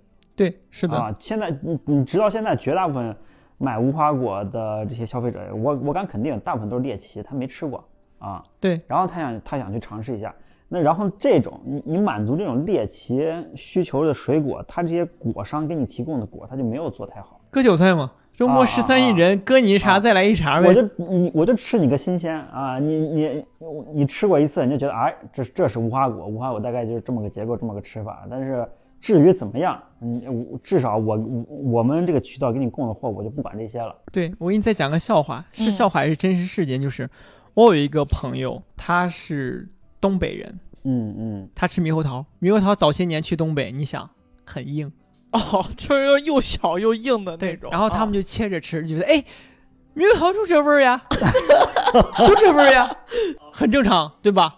因为他没有吃到好的，他来陕西之后发现，我的个天呀，原来猕猴桃这么好吃。哎，对对了，真是啊，猕猴桃，我就很纳闷，好多那种就是在小红书或者什么平台上晒那种吃猕猴桃，他能把猕猴桃切成一片儿一片儿，我就觉得不对劲。哦其实真正好吃的，是它猕猴桃够硬，它才能切成一片儿一片儿。对你啊真正好吃的猕猴桃是切不了片儿的。对它那么软都烂完了。你是个都熟果，你怎么切？我们本地人就是，嗯，对半切，勺子挖着吃。对，对对对，嗯基本上都是或者皮一挤，直接一嘬就吃完啊了，就那对种。听众朋友们，可能如果有很多在外地的朋友，我不知道你们吃猕猴桃，咱咱聊到猕猴桃了，吃猕猴桃什么体验？反正，在陕西这边，我们吃猕猴桃是不放到软的能捏到能捏出壳来是不吃的，然后呢吃的时候就是切开一嘬就完了，对。根本没法说是切成一片儿一片儿摆个形啊什么的。对。那那会儿的根本是酸的，是吃不成的，对我们来说，啊，大概这个体验。如果如果大家呃有有相似经验的话，欢迎留言跟我们说一下啊。但是给给你们介绍一下我们这是怎么吃的啊，真正产地是怎么吃猕猴桃的。我在想到他说切成块儿吃，我就感觉很可怕。他猕猴桃那个口感又酸又涩，那那他们觉得是那样 OK 啊？他不就这样吃吗？就是这个味儿吗？这我发现，就虽然说你说现在这个时代这就都变得这么快，你去哪儿都特别方便，但其实很多的水果，因为它这个本身特性啊，然后不易运输什么的，好像就是还是会有一些无法逾越的就像口味鸿沟。那一期哦说的，那外地人来吃石榴，哦，拿刀切呀刀切，对他就是没怎么 他没有概念啊所以我给大家再补充一点，就我哎，这期我觉得好多人可能会恨死我，就是猕猴桃，基本上翻过年的猕猴桃就不要买，再不要吃了。哦，它能存到那样一个地步，绝对是用药了，哦不可能那么久。哦假如说你现在十一月、十二月你能买到，我觉得还 OK，因为它有可能是冷库果，嗯嗯但它能放那么久，就不是冷库能解决的问题了。哦，嗯，确实确实，你你虽然你像我家楼下就有菜市场那种摆出摊儿似的，它就是有到了第二年开春儿，还有人提一筐一筐的猕猴桃在那卖啊，对，那是打药了的，啊，二次用药了。我就说猕猴桃能卖这么长时间，它也它在冷库放，但是必须打啊药才能放到那么久，嗯也是冷库保存。而且我吃过一些比较少见的猕猴桃，我吃过比大拇指略微粗的猕猴桃，那种原生猕猴桃，没有用药的。哦，完之后口感真的很好。我们现在哦市面上吃的猕猴桃，所有哦，都是用过膨大剂的。这个膨大剂，我不能说它就是百害而无一利啊、不是的，它是市场选择了它，不是哦它选择了我们。搞清楚哦这一点，我希望听众朋友一定要明白一点，就是科技改变我们的生活，不是说所有东西都不用药都是好的，而是说用了药之后，大家才都能吃到猕猴桃。嗯对对对对对，确实，它只要能控制在一定的范围，它农残是在国标里面的。嗯对对就一定要有这个概念，你不能为有机而论呀，对吧？那有多少是有机的？极端有机分子对啊，我列我的无花果可以做成这样，不代表所有水果都是能做成这样子的。这是他用了这个，因为我听朋友说过这件事情，就是用了膨大剂之后，它的口感、产量会更好，会更甜，果子哦会更大，但不会大到的变态。哦你看那猕猴桃大到变态了，那肯定是用药过量了。哦，嗯 没控制啊住，对一下子 对，它是超标用药了。哦，超标了。完之后还有一个就是，如果你不用膨大剂，它就长得小棍子这么粗粗细，可能比它的略微粗一点儿，它熟的就很慢，它熟的很慢，而且它可能你这种生的摘下来，你放出来它是酸味儿感会更强。但是如果它真的能做到速熟，超级好，真的超级好。这种顶级的果子你是不认识农户你是吃不到的。对你都树熟熟了，就跟这个无无花果是一样的你都树熟了，你根本送不到你嘴边儿，对啊，你只能在地就里吃顺手一摘吃就完了。对我都在嗯想，哎，要不要让问一下我周边的这些种猕猴桃的人，哎，能不能做做做几次这种树熟果给大家？哦，因为大家对这种东西是有认知了。对哦还有一个问题，可能哎，大家会有个疑问说，哎，浩儿你不在临潼吗？临潼种猕猴桃吗？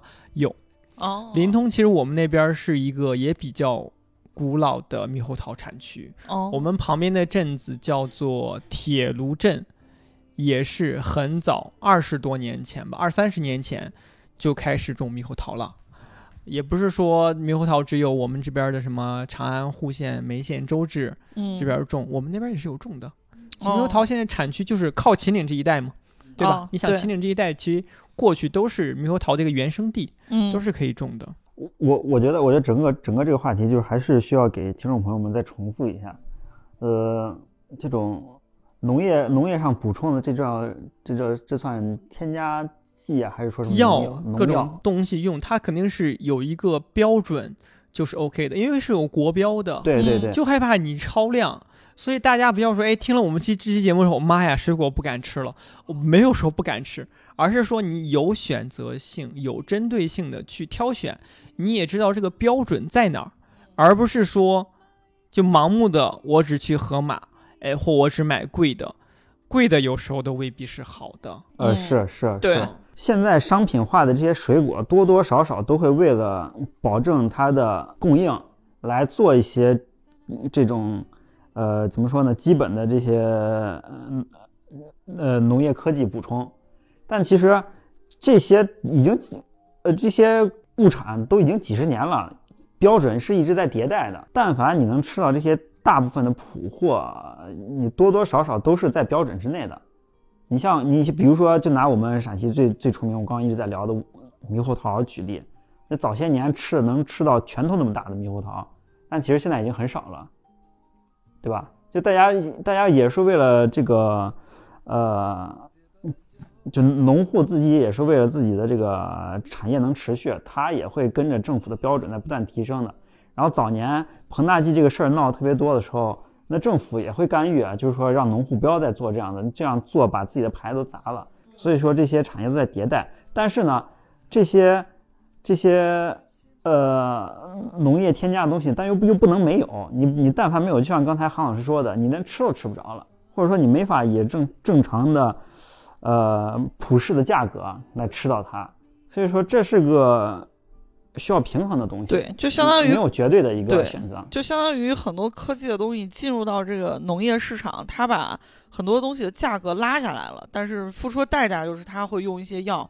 但是我们在这儿想强调的是，就不要过度的去害怕它，不要说觉得这也不能吃，那也不能吃，那你这不没法活了。这世界上已经没有纯天然的东西了对，啊、国家是有标准对的，。你要心里明白，这个东西它有，但它并不会对你产生很多危害。你只需要进行一些辨别，你不能说买这种特别离谱的，什么猕猴桃跟西瓜一样大，那你肯定不敢吃。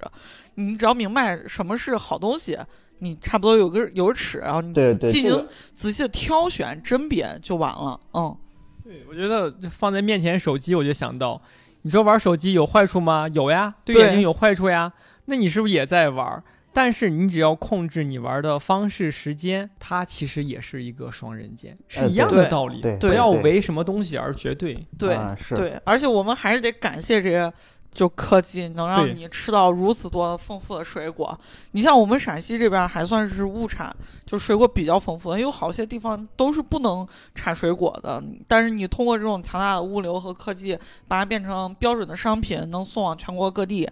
你只是说产生中间产生一定的差价，但是大家至少都能品尝到了。要不然，如果说你往后往前倒个二十年，咱在那儿布拉巴拉说一大堆，可能好多地方人都不知道你说的这是什么东西，就你都没见过、没吃过啊。是是对是，现在只能只能说就是 要感谢科技，感谢物流，对对啊，真的是这样子。对不然不然你就会像很多世界上很多其他国家一样，你吃个蔬菜吃个大白菜或这么贵，或者说你餐桌上只能摆那么几道菜，这对这其实都是我们已经，呃咱中国能吃到这么多种的这种水果蔬菜，那已经是做了很大努力了。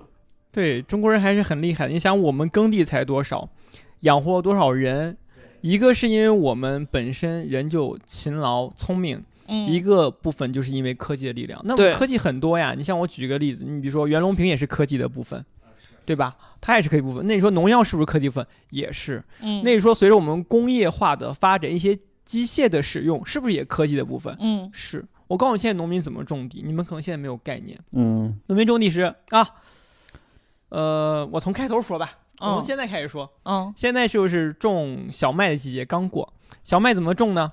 就是啊，现在来机器了啊，来机器来机器了。嗯你跟我说来机器了，我们几家在地挨着呢。嗯好，来翻，一边翻一边把种子播下去。我们把种子一买，往机器一扔、嗯 o k 它给你播完了，嗯播完了长呗，长长到可能明年的六一前后嗯收麦子，哎哎，收收割机收割机来了，快快收！你家收，他爱收，嗯，对吧？各家的地根据块数的大小不一样，他会收你钱，收完了。嗯麦子往旁边一撂，好，你嗯颠回家，完了，然后下来种玉米，哎，车来车来了，地一翻，秸秆一打，嗯好，这个种子播下去，然后收也是一样，记起来。其实现在农民种地真的比以前轻松太多太多了，以前是人力啊，嗯纯人力，对，你要什么老牛拉犁对车犁地啊，对吧？然后还有晒呀什么的，就很复杂。但现在基本上就把这个工序出人力的部分只缩减到晾晒的部分，嗯因为你要各家晾晒，没有那么大场地。嗯，晾晒，你想我们以前关中不是有那个麦克吗？对麦克，对啊，嗯麦克指的啥？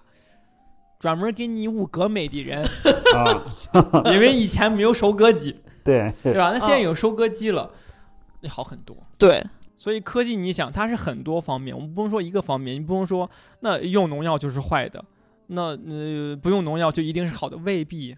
人家只要是合理的运用农药，而且我们现在农业部出出的这个有机的标准，有些药是可以用的，有些药是不可以用的，用在什么什么范围之内，用多少多少剂量，我们符合有机的标准，而不是说有机是什么都不用。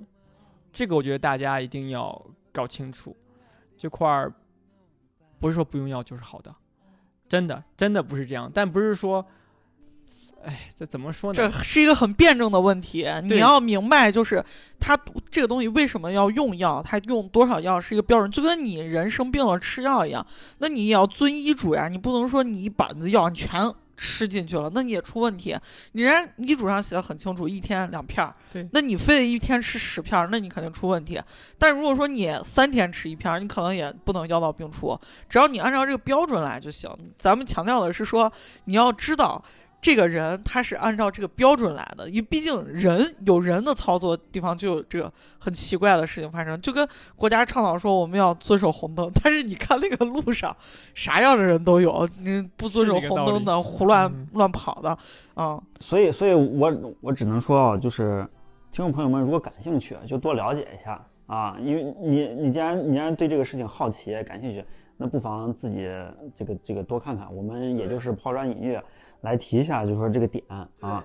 但是那那那如果你觉得这个事情对你来说判断是绝对的，那你自己呃是丰俭由人，喜欢买什么买什么。但是这个事实是存在的啊。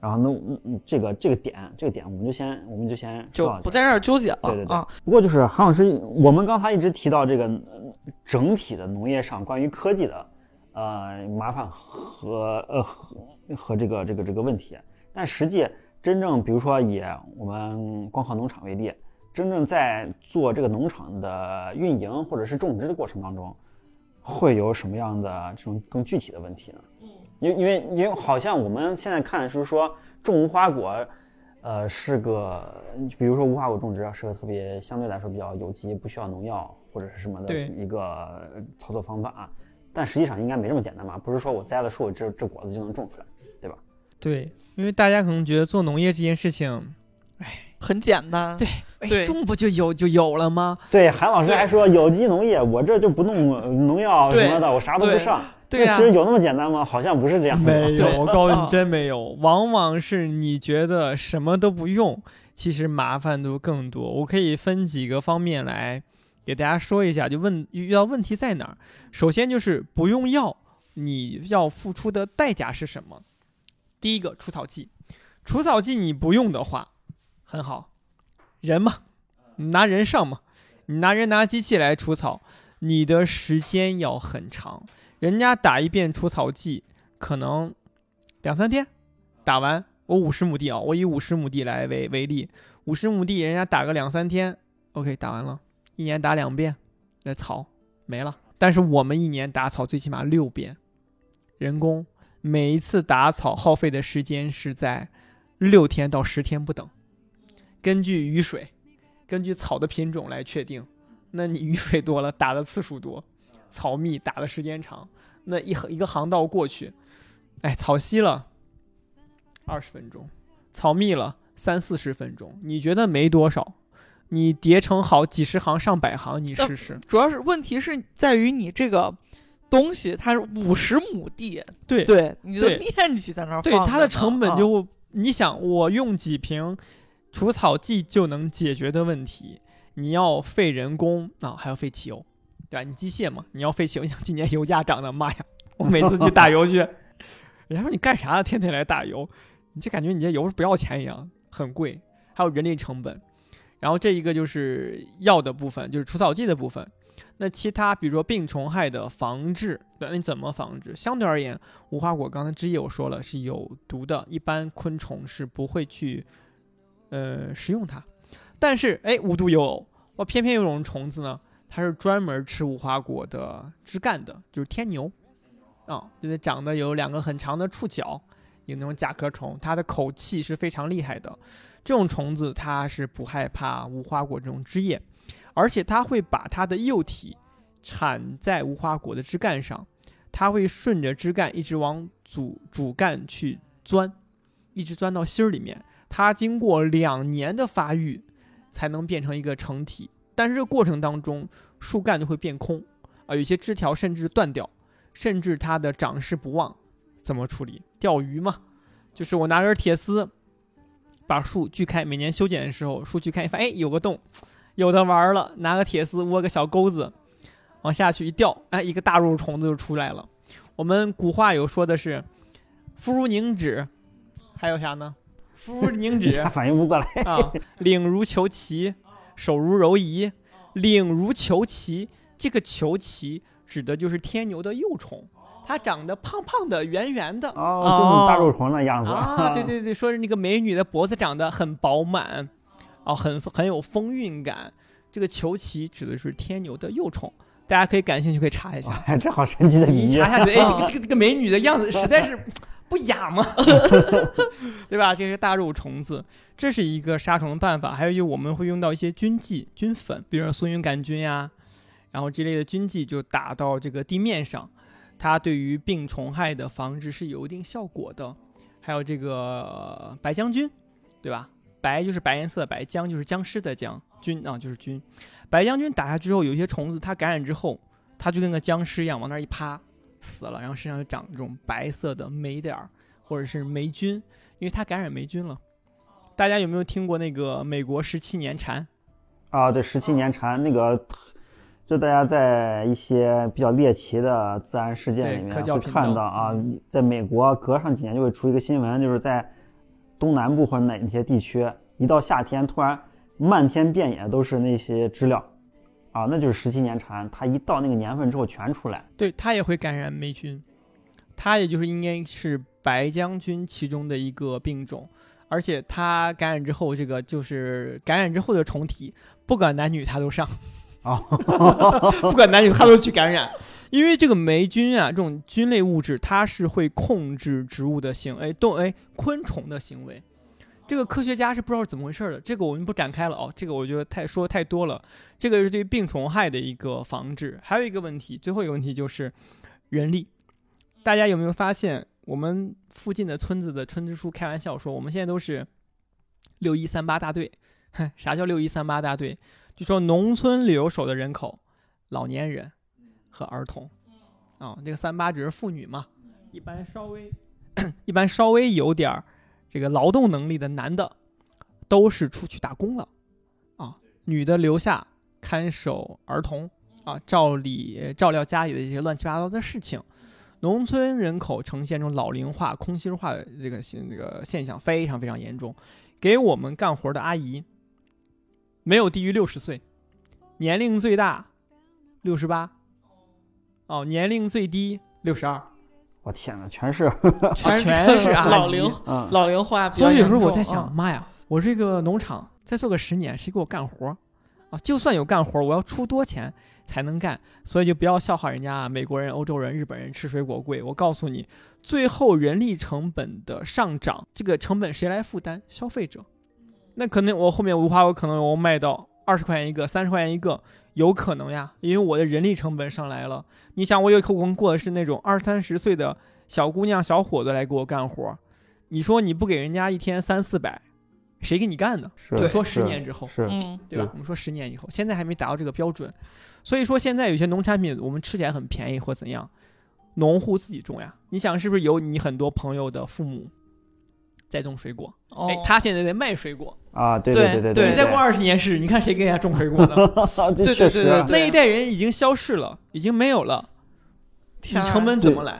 对，还真是，就是我在微信里面加的一些嗯嗯南方的一些合作伙伴或者朋友，他们就是子女，就我家的都是这些稍微年轻点的这些农户的子女啊，他们在比如南方工厂里，我跟他们工厂对接的时候，突然发现他们开始到秋天开始卖水果了，然后卖的都是自己家的种的这些水果，说是他们老家在哪哪哪哪哪儿产的水果，你会发现人其实是在呃深圳、广东这边的工厂里做一些销售啊或者什么岗位的，但其实老家是种水果的，啊，但是他也不回去，他就是他就是帮爸妈或者是帮家里亲戚代销一下。啊，卖一下，嗯，那那那其实就就是韩老师说的这个问题啊，啊，年轻人其实已经出来了，然后自己自己家种水果的就是那那一代人，对，往后就很少了。你想，如果是大规模种植的话，以现行国家的政策，这些种果树的地，我们以后干什么？种麦子、种玉米、种水稻，嗯，嗯因为集约化管理是很方便，不需要人。嗯那假如说你还种水果，谁给你干活？你的人力成本怎么算？所以水果贵是有原因的，因为不适合大规模机械化。嗯对，而且就这个我也想到一个例子，就像咱国内产这种橙子或者是这种橘子类产品呃水果的地方，大多都是在坡上、山上，对对长江两岸对，是啊的。啊，那那地方真的就没法机械化，对。你只能靠人力去上，你摘果子啊或者弄啥的。一样呀，啊。你就算在平地的话，你摘果子机器摘不了啊，对对对对对，它的点位不一样，啊。它不像你收割。好，我这片儿得开始收割了，哗啊过去了一，过去就没了，对吧？啊我这不是画画是一个人啊，找，对吧？他收的高低的位置也不一样，我觉得啊，有时候真的很辛苦。我们都是早上天亮了，只要是天亮了就开始干活，因为我们要赶十一点之前就要发货结束呢。只要天亮开始干活，干完之后中午休息，然后下午有时候下午再来。大夏天也是早上六点起来干活，十点结束，中午休息，下午可能四点来，八点结束，你八点天还亮着呢。都是这个样子，你不可能说是像我们城里人上班一样啊，朝九晚五，对，是 OK 的，不可能，在农村是不是这样子的？你来农村之后发现，你不想田园生活，你都得田园生活。阿姨干活你不能睡懒觉吧，对吧？阿姨，这个天黑了怎么样了？你不睡觉你干啥呀？因为我有时候在果期，我是在农场住的，农村天一黑，真真的 的天黑没事儿干了啊。真的是天黑了。啊现在是有手机有网络，你可以玩一些东西啊。嗯看一些东西，但是真的很安静，嗯非常安静。对我也是一直给很多朋友举的例子，就是说，在小红书上你会经常看到一些二十出头的，呃，咱们国内的年年轻的这些朋友们，去新西兰、去澳洲去做打工游学，然后呢去 gap year，他们做的那些工作大多都是在果农的农场去摘果子或者做那种果品加工的这个工作，就是因为薪水挺高的，做上几做上几个月，你就能再玩一圈。那那他工资高，那就说明那成本高，人家人家能请得起这人，啊，都是这些年轻小伙子卖得干贵活啊。肯定是果子卖的贵。所以咱光看咱光看人家玩的美呢，那背后这个国家的做这个产业它是怎么做的，你可以再多想一想，对吧？一样的，我觉得发达国家那条路，中国迟早是会跟进的，嗯嗯，只不过是个快慢的问题。是是。嗯，那现在咱这个光合农场，呃刚才韩老师也就是说，光合农场大概规模在五十亩左右。对，是的。那现在的这个，的当时这个规模是一下子就做得这么大吗？对，因为我们当时看这块地是由于地形的限制，我们那一块地是一个长条状，两边是路，一边是一个荒地，另外一边靠的是村庄，嗯，刚好是一个比较方正的一个地块儿。哦，然后当时把这整个地块儿都拿下了。那你想，我拿一半儿，呃，再多拿嗯四周，你扩不开，啊，对吧？所以嗯我们地块儿就空了这么大，而且前前期调研的发现，就是做这种小众农场呀，你不能太大，太大，你觉得你有产量，你有什么，但你卖不出去，你的成本都上来，其实也是问题。啊，也是也是，你对，农场就是最好稳我不能光靠情怀，我还要考虑一些商业上的运行。对对对，你知道刚开始我们的这个销售渠道就没有拉顺的时候，也是会很头疼的。你刚刚也说嗯了，我们刚刚说的是农药呀、人力呀，对吧？除草嗯这些问题，它也是我们种植当中的一些问题。你像销售、物流，其实就是后期出现的一些问题，哦，包括果子如何保鲜，对吧？嗯，你要想时间问题，我这个时效，我配送什么样的物流是合适的？嗯以前嗯我们还用过悠悠跑腿儿。哦那就贵了。对，成本太高，呃，控制不下来。那嗯好，我们就换换这种西安同城快递，试了几次，发现哎，它 OK 啊，质啊量跟时效它是可以保证你的。对，对。然后我们就一一步一步的去完善这些体系，因为我们做的是一个很很新的销售的模式，我们不是说我把你直接批发给中间商。对对对，啊，中间商你去卖，很多啊环节我们就不管了，嗯我们嗯。是从生产到销售到售后，嗯。全部是我们一体的去把控的。嗯。第一个就是品质上去了，嗯第二个是你的成本也上去了。啊，是是没错，你中间商是能帮你省成本的，是的，对对，你不要看一下有个中间商在，中间商在，因为他好坏都收呀。那你像我们其实挑的很严格，果子好的时候一筐可能就能挑出大半筐，果子不好的时候一筐可能就挑掉三分之一、四分之一能用，剩下的全部品相不好的就拿去烘果干儿了。那很多人说，哎，那你这些烂果子怎么办？是不是烘果干儿？我说怎么可能是烂果子烘果干儿？一股馊味儿，你也不吃呀？嗯对对对，你把顾客当傻子吗？你再烘那个味儿还在，对啊对啊、那因为无花果的果皮很薄，你蹭破了，你做一个商品果来讲的话，肯定是不好看的。对对对，所以我们就拿去烘果干儿，啊，因为果干儿要的是味道、口感，它是可 OK 的，是满足条件的。所以你看，它也就是一个两条路嘛，对，这边走这边的，这边走这边的。所以每年我们都进行一些相对的这种挑选筛选，我们也是一直在做口碑。也刚开你刚开始像梁老师说的这个就，你刚开始是尝鲜来了。嗯，但后来你成一个忠粉了，为什么了？就你发现哦，原来无花果真的这么好吃。以前就啊，无花果难吃跟屎一样，你吃了干啥？啊，对，他会这样想对，因为他们吃的是市面上的果子，它确实很难吃，这没办法的事情。他走是另外一条路，我们走又是另外一条路，所以你看它是有高下之分。那当然，你这个粘性就上来了。我们也有更多的沟通，比如说像今天我坐在这儿跟大家聊天，就希望大家知道我们好是好在哪儿里，呃哪里，而不是说我说我好，你哪儿好？你是卖的贵，长得好，还是好吃？对吧？你得有一个点告诉大家，或者很多点告诉大家，你为什么要这样做。哦，刚才我就我们说这么多，其实有一点，嗯，我要补充一下，就是我还有一个花园啊，我五十亩地不是全部都做了这个嗯、无花果种植。我们有一条相当于有功能区分。对，有一条路在整个农场贯穿一条路，这条路有六米宽，嗯二百多米长。嗯那很多果农是不会留这么多路的，他觉得、哦那我这种两行树不好吗？我留这么宽 路干啥？啊好看呀，哦第一点。嗯第二点，通风好。啊，通风好很重要。对，就是我们在一定的距离留这么一条路出来，你是不是不管是通风还是光照，相对而言会更合理？要不然你说一染病全染病，那还好无花果没有什么奇怪的病。那你想，你其他果树是不是也要有这样一个规划？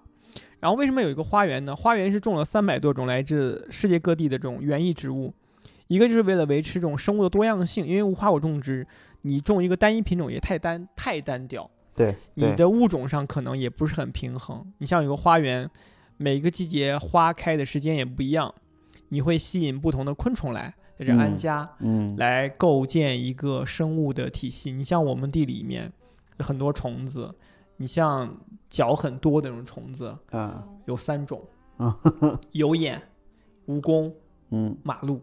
啊啊，一般人可能区分不了这种三种东西。蜈蚣咬人很疼，啊，它是有毒的，呃，昆虫。有眼就是爬得很快，它是食腐的，一些腐烂的树叶什么。蜈蚣是捉其他小虫子的。嗯然后马路也是食腐的，但它会发出臭味儿，分泌出有臭味的那个味道的液体，嗯，所以鸟儿都不吃它。嗯它活得很好，很自在。然后我们说了一个成语叫蛛丝马迹，嗯，很细小东西马就是马路，马只是马马路走过去，妈呀，你能看见它脚印儿吗？它的脚印儿比针尖儿都细，你看不到。哦，所以很多人学生就纳闷说：“哎，老师，蛛丝马迹这个马也太大了吧？”我说：“这个马是马路，谢谢，哦，不是这样 house，哦对？吧？”所以有时候有些文化的点也贯穿到这种生物学呀、自然的知嗯识之上。然后我们种了很多花卉，每年的五月是一个观花季，嗯。这种观花季就希望大家来看这种美好事物，嗯。也是希望大家去了解农业，了解哎这个花儿是怎么样子的。嗯，你一定要提前来，啊、不嗯。不我，说错了，你一定要准时时来，提前来，没没开，迟到了，它谢了，花开不等人。对，其实前前后后核心时间也就二十来天，二十多哦。天。所以大家如果对于花卉啊，对园艺或者那个时间点，每年的五月一前后一直持续到五月二十五号，嗯是我们的一个花期。如果有朋友那个时间来，外地的朋友或者西安本地的朋友过来玩的话，嗯。我建议大家来看一下。好的，等明年这个时候，我们百魔会谈就组织这个群友观光，哎 对，可以带大家去看，带着大家一块儿去看看。很好看。对，它这个点在于哪儿？在于五月份开的这批花，它是积蓄了整个一冬天的力量哦，出来的花，特别鲜艳哦，量大鲜艳，哦量很大。嗯，可能那个季节我们花园能开几万朵花，哦，几万可能是可能到嗯、可能到十万吧，因为每嗯年它数量在叠加。哦，但是后面也开花，就是兴了蹦儿的。举个例子，现在假如开一百朵，后面可能只开一朵，就是这样一个概念，因为是月季类的嘛。哦，月季、牡丹，哎，就说错，月季、芍药、蔷薇、玫瑰这一类的，哦，它可能是月月开的，哦，但是花量没有春天这波大。你想积聚一冬天的力量，就为了嗯春天给你看，嗯，很好看，真的很好看。有一些图片到时候你可以分享给大家，我到时候可以发给你们。可以，嗯，对好嘞，好嘞。那那所以说，咱这个呃农场真要去玩的话，是春夏之交这个五月份可以就可以去。然后呢，还有还有一个季节就是八月到十月，对八月到十月采摘季。我们一年两个大期，一个花期，一个果期，嗯，都是非常适合来游玩的。对，当然，我有一些小贴士也要建议，就是春天来非常的惬意，没有蚊子，光线、温度都很 OK。你夏天来的话，八九月份来的话，嗯、虫多的很，呃蚊子真多哦，哦，因为我们不用杀虫剂，什么虫子都有。对，对，如果你介意昆虫的话，那我建议你十月份之后，就是十一之后，天冷了，对这虫蚊子也没有，虫子也不是死了，它就冬眠去了，哦，对吧？它们也会冬眠的。对，所以就看大家的一些关注点，因为我接触一些朋友真的很怕虫子，对，跟我关系很好，他来了一次，再也不来了，他受不了虫子，你知道吗啊？，哎，这个确实啊，这个确嗯实是一个、怎么说呢？一个稍微，当代人的痛点，而且而且是一个呃自然方面一个常识。就你不管去爬山或者露营，或者包括去韩老师这样子的农场什么的，呃，咱只说西安这边儿这个气候啊，嗯，你在五月份之前蚊虫都比较少，因为那会儿是早晚，即便白天很热，但是早晚会有一些温差。然后呢，以西安这边的气候来说，虫子绝大部分养肥长成开始最活跃的时候就是在八九月份。对嗯，啊，你山里你山里你但凡碰虫子啊或者什么的，那都是在那一季会变得特别大，贼害怕。对，我也感觉特别害怕。我之前那个有同学就是到福建去上学了，他他是西安人嘛，去福建上学，然后他的朋友圈简直就是那种地狱噩梦，然后动不动就发一个什么今天又来了一只蟑螂，贼大。然后你知道他有一次他，我感觉他感觉已经在那个福建待的心眼儿就受不了了。然后他展示手上拿了个蜘蛛，他说他专门什么在哪儿看到的是这个蜘蛛专门克蟑螂，所以为了不要有再飞的蟑螂，所以他买了个特别可怕的蜘蛛，把它放到家里头。我的妈呀，我感觉就不能，我都不能想象，因为我特别害怕那个虫子，就是只要超过蚊子的大小的虫，都会让我产生一定的恐惧心理，所以我特别受不了这个东西。就我觉得你可以克服一下，就我跟你这样说，嗯，好吧？我觉得你应该有一个概念和嗯一个想法，就是只要虫子飞到你身上或落到你哪儿，你就轻轻把它弹开，不要紧张。你越是紧张，你越容易受到攻击或者一些无谓的伤害。我特别害怕它飞到我嘴里头，所以我每次很少啊。我每次看到概率个虫子，非常地低我就把嘴巴闭得紧紧。假如说有一个嗯虫子来了，你把它飞过来，你就轻轻的挥下手，它哎有障碍哦，有障碍，我要走了，我要走了，它就走了。哦，落到你身上，假如有那种臭虫，对吧？它一种春类，它会发出臭的气体，应该见过那种灰色的，哦哦哦，对？吧？然后你就轻轻拿手把它放在你手上，拍手上。如果哦你觉得太恐惧，啊，那你就把它嗯看着看好啊，看它不爬不动，你就这样一弹就行了。你要紧张还弄，你一一天都是臭的，你放心，你一天都接不了同事，还有那种就是会飞的那种虫，是最让人受不了的。挥挥手就行了，他们就走了，他们会躲避障碍的。这个这个咱从稍微深入点儿分析啊，但凡虫子叮咬任何动物或者是人，或者是它做一些危险性的举动，绝大部分情况下还是应激反应。你不起你不惹它，它就不惹你。对，因，为因为我们也不是虫子猎物或者什么的，你只要是嗯维持情绪稳定，然后呢把它稍微驱赶一下，轻轻驱赶一下，不要不要费太大太大劲，除了蚊子你要上劲儿。对，它也它也就不会说是招惹人类啊。哦所以说这你还是稍微多了解一下的话，其实昆虫呃没那么害怕。嗯，我突然想起有趣的事情，我有一个同学，他养了小孩儿了，然后就为了给小朋友展现出勇敢的一面，他超级怕虫子，然后就故意拿了一个什么虫子说：“哎，你看，一点都不可怕，妈妈一点都不怕虫子。”其实他心里都快慌死了，你知道吗？就是给妈妈展现一个勇敢的母亲的形象，说你不要怕虫子，其实他妈都快怕死了。我记得小的时候就是有那种昆虫标本，就是把那个嗯虫子就是做成一个标本，然后让你摸什么的。然后它有蜘蛛呀，有各种就那个牵牛天牛。嗯然后你会观察到它那腿上都有倒刺啥的，我的妈呀！我当时就感觉就头皮发麻，就哪怕它是一个死物放到你面前，你都有点儿有点儿接受不了。我觉得这个就是人在城市里待久了，你就脱离自然了，对你不跟它跟它不亲近，你没有但是互动，对你反而有很多的人，他可能从小在这个乡乡村生长的，他对这种自然东西是接触的非常自然的，他不会觉得害怕，他觉得这就是你自然现象，非要他上他拍走就完了。但有些人就真的就受不了，就像我就真的是感觉受不了。我小的时候在我家见过一种特别腿儿特别长的虫子，会跳得特别高，然后我对待这种虫子的方法就是。我会把它驱赶到一个地方，然后烧一盆开水直接泼上去，然后那个虫子当场烫死。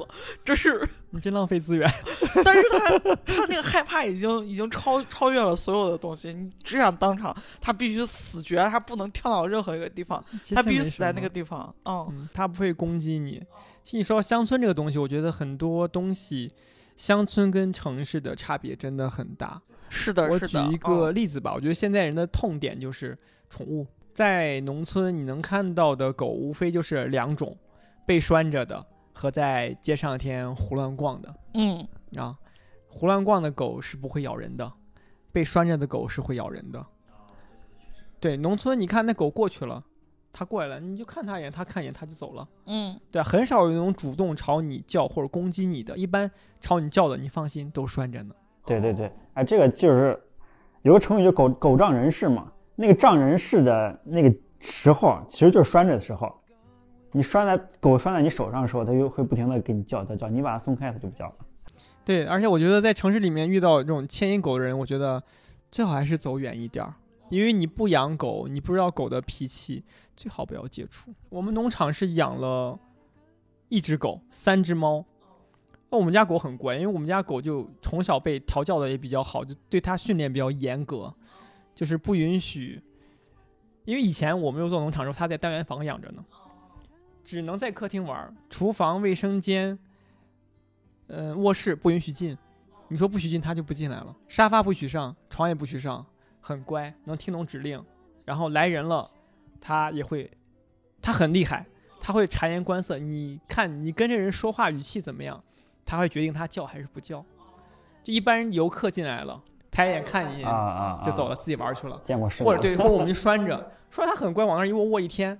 那人家就问说：“哎，你们农场没有狗吗？”我们农场有呀，有狗呀。那怎么不叫？我说：“嗯，那人家见过世面的狗，嗯对对啊，对，它根本就不理你。嗯，但是，一到晚上，警戒性超高，但凡门口有个动静，就一直叫，它一直叫，是生物的本能啊。对，因为哦我买的狗也比较特别，我买的是一个广西猎犬，哦，不是本地狗，哦它长得有点像大黑柴，哦，像大黑柴，就那种四眼，这儿还有个点点嘛，很好看的一只大黑狗。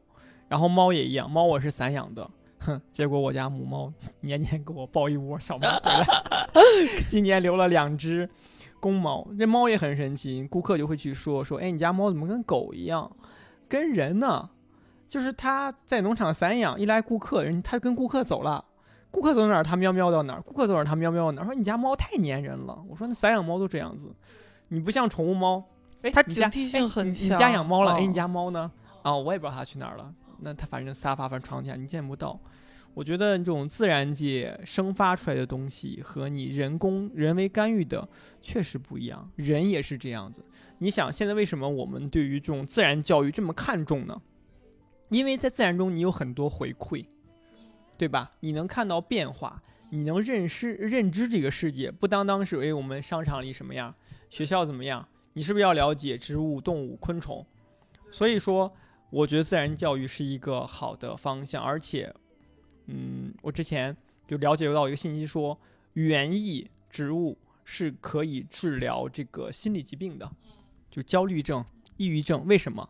因为你有时候对人的一个作用，它未必反馈给你，他内心会焦虑，他会可能病态化，可能这个人是你亲近的人，你这种焦虑感，你的病态就会越发的明显。但是如果你对一个植物好，按照适当的方法去灌溉它、养育它，它是会逐渐长大、开花结果。它在这个过程当中得到了反馈，它的内心就会被治愈。所以在国外，其实园艺种植，包括农业这个大的范畴，它是可以治疗心理疾病的。因为有时候人与人间这种冷漠呀，真的很可怕啊！尤其是这种城市化程度的一个加深，人与人之间这种怎么说关联性、血缘性越来越弱。你想在城市你干个啥都要钱。我去城，我去农村，有时候哎，我就刚开始找农场、找地块的时候，阿姨说：“哎呀，要不然你在我家吃个饭吧。”不认识，你知道吗？我就是因为找地认识他，我说刚好是到饭点儿，说你吃个饭吧，我刚好我们做饭。然后我跟我朋友去的，我说哎，走走走走，我说好，好说，哎你怎么这样？我说农村人都这样呀。他觉得请你吃顿饭真的无伤大雅，你就算是个陌生人来我家吃个饭，你说个谢谢，走人就完事儿了，对吧？但对城里人来说，哎，我压力好大呀，哎，人家请我吃个饭，哎，我是不是改天要请别人吃个饭？你得你得别人要请你吃顿饭，你得去想，首先第一个他为什么要请我吃饭？为什么是我？他想干嘛？对然后第二个他他要去哪儿吃？我有没有这个时间？第三个是，如果说我吃了他这顿饭，我把事儿没给人家办成，那我那我是不是 有愧于人什么的？确实这个事情是很有心理负担的。对，这个大家如果在城市当中生活，这我们一说大家都能明白，都能想到 你饭局背后的那些东西。而且有时候，候我在想，为为什么哎农场周边的人或者农村人，它的寿命长。我觉得一个就是刚才我说的，他有时候把事儿不当事儿，这种事情他没有压对力。还有一个就是因为大量的这种体力劳动，你想给我干活儿的阿姨，你想六十多岁都在给我干活儿，你想你们的父母多少年龄了，他就不能干动体力活儿了？嗯，你想想这个概念，所以我觉得人的寿命长，一个是跟吃的环境有关系，一个就是劳动。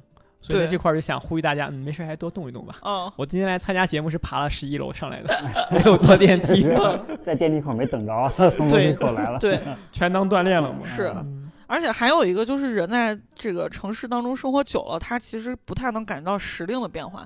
你比如说到冬天，其实我们只知道几号要来暖气，一来暖气之后，这个冬天的感觉就被驱散了。然后呢，到了春天，你也不会说我们在。就像你刚刚说的，在农场里头，春天是感觉非常舒服的，阳光呀、湿度呀等等等等，从很多细节你能感觉到春天来了。但其实你在城市当中，我记忆当中，就是你让我怎么判断判断春天来了，就是迎春花开了，我就知道哦，春天来了。迎春花败了，春天就走了。而这个还是因为我家我上学的那个那条路上栽种了一些迎春花，那没有迎春花的地方，它可能就没有这个坐标系了 对，啊。你青就龙寺的樱花开了。对对对，啊你只能说啊，樱花开了，桂花开了，然后这就已经一年就过去了。你会觉得时间会变得非常非常的快速，而且你捉摸不到，你感知不到说什么时候来了，什么时候又走了。所以就是，是不是来到自然中间，你的这个对于时间的感知会被放大，你对时间的感觉可能就会变慢，因为你知道五天之后它才会怎么样，十天之后它才会怎么样，你的这个时间会变得更具象。通过种种的反馈吧，我我个人是这么感觉的啊。对你说一点没错，我觉得喜欢园艺、喜欢种植的人，其实特别喜欢春天，因为春天的变化非常的快，这些植物基本上一周一个样子，一周一个样子，可能一周一种花开了，哎，又过了一周，有另外一种花开了。其实春天很长，很长，只不过大家因为城市生活、学习、上班儿，对吧？你的这个时间轴就有点混乱。其实我们农场做的这个小册子是按月份做的，你会发现每一个月份都有一些标志性的植物在开花，哎，或者是在生长。所以我觉得大家还是要多走进自然，去了解一些东西，尤其是这种像我们这种偏园艺的农场，你会发现有些东西不是你想象的那个样子。你有更多的了解之后，我就会发现你能更好的认识世界，来规划你的人生。有外国有很多人真的是，他本来不从事农业，从事了农业，哎，可能本来从事农业，他又从事了商业，就是因为你了解的更多，你才知道你自身要选什么。你像英国最出名那个 BBC 那个园艺节目，那里面那个萌叔，他以前是卖珠宝的，对吧？啊那个节目做了好多年呀，哦，那个萌叔从一个中年人变成一个老年人，啊，就就讲园艺能讲个不停。对他就是特别喜欢园艺，但刚开始也是因为生意上受挫之后才从事园艺，也是机缘巧合。但是你看做这个行业为什么能做这么久？因为不但有金钱部分的收入，还有就是有乐趣，它能让你发现到一些不同的东西。园艺治愈人的内心，我觉得这话绝对不是假话。所以我觉得有有空，我们真的可以像那样说的，哎，我们聊一下这个阳阳台园艺，对吧？阳台花卉怎么种？就是大家可能确实对这方面有爱好有追求，但是感觉上手很难，搞不定它。嗯，其实这个确实值得说道说道。呃，我简单我简单说两句啊，就是首先，园艺市场卖的呃这些植物，那是它可能是各个产地的都有，但是呢，咱们所在的地方，我们掰膜会谈做节目的地方是在西安。西安所在的关中地区，它自己有自己的气候，然后呢，家里为了适应外面的气候，也有一些不一样的环境，所以你有的东西能养好，有的东西不一定能养好。然后呢，这些东西都值得说道说道。回头我们策划一期，跟杭老师把这个节目专门聊一聊。嗯 OK，没问题。那我们还得再找一个另外的嘉宾，我感觉我没有办法参与。这个这个到时候看，反正可以啊我们先策划这个话题，回头把这个东西专门对给如果如果哎听友群有什么喜欢，因为每个人的角度不一喜样，你未必是光是专业人群，你像一些非专业，我觉得也可以参与进来，他哎的问题会更特别。是你就需要这样子的视角。你像之所以这个东西说不清楚，就是好多南方的人给你提意见，北方的人给你提意见，但其实你种花的地方是在西安，对啊，那环境不一样。云南对插根快都能活的地方呀。啊，然后呢，有的是外行，有的是内行，就是大家玩法都不一样，所以说这个是值得说道说道。那这这个当然是我们后面专门起再策划话题了啊，嗯再再聊了。嗯那咱这期节目，我在最后问一个问、呃、问题啊，就是 OK，当时你这五五十亩地之后准备还有什么别的细有有有什么呃，就是你这五十亩地有什么新的未来有什么新的规划规划？规划这个部分，其实我有想过，因为每年根据我们的销售情况和种植情况，我们都会进行一个总结。大的方向就是不扩大规模，还是维持就这更精细化对，然后就是迭代它的品种，哦。然后不断细化一些环境，然后设施，让大家有更好的一个体验。因为毕竟这是一个农村，嗯你的设施、你的环境各方面是不能和城市比的。嗯，就我们现在不断的去优化环境，让他觉得，哎，来到农村也没有想象中的那么差或那么不方便。啊，你这么一说也是，我我记得大半年前吧，看你朋友圈就说搭了一些花棚呀，还有什么对东西，是的在，做这样的升级。因为之前植物太小，你就算给它搭了，你发现找不到它。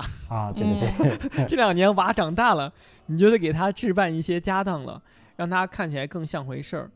而且这个东西真的是你要拿时间去扛的。农业真的不是说我想扩大规模你就扩大，真的是不在于大，而在于精，在于质量的把控。因为各位也是吃到无花果，会发现质量真的很关键。如果说我质量不好，你会向朋友推荐吗？对我当时就是毫无保留的把你的微信推出去，就是因为我跟刘老师都非常认可这个质量问题。然后我们会想，我我当时就觉得说，只要有人在你这儿买，他不可能找我说，小叔，我觉得你给我推的东西不好吃。对，那除非说他，嗯，也没有这种人，所以我当时就很放心，我就说，如果大家有喜欢，我就推荐给大家。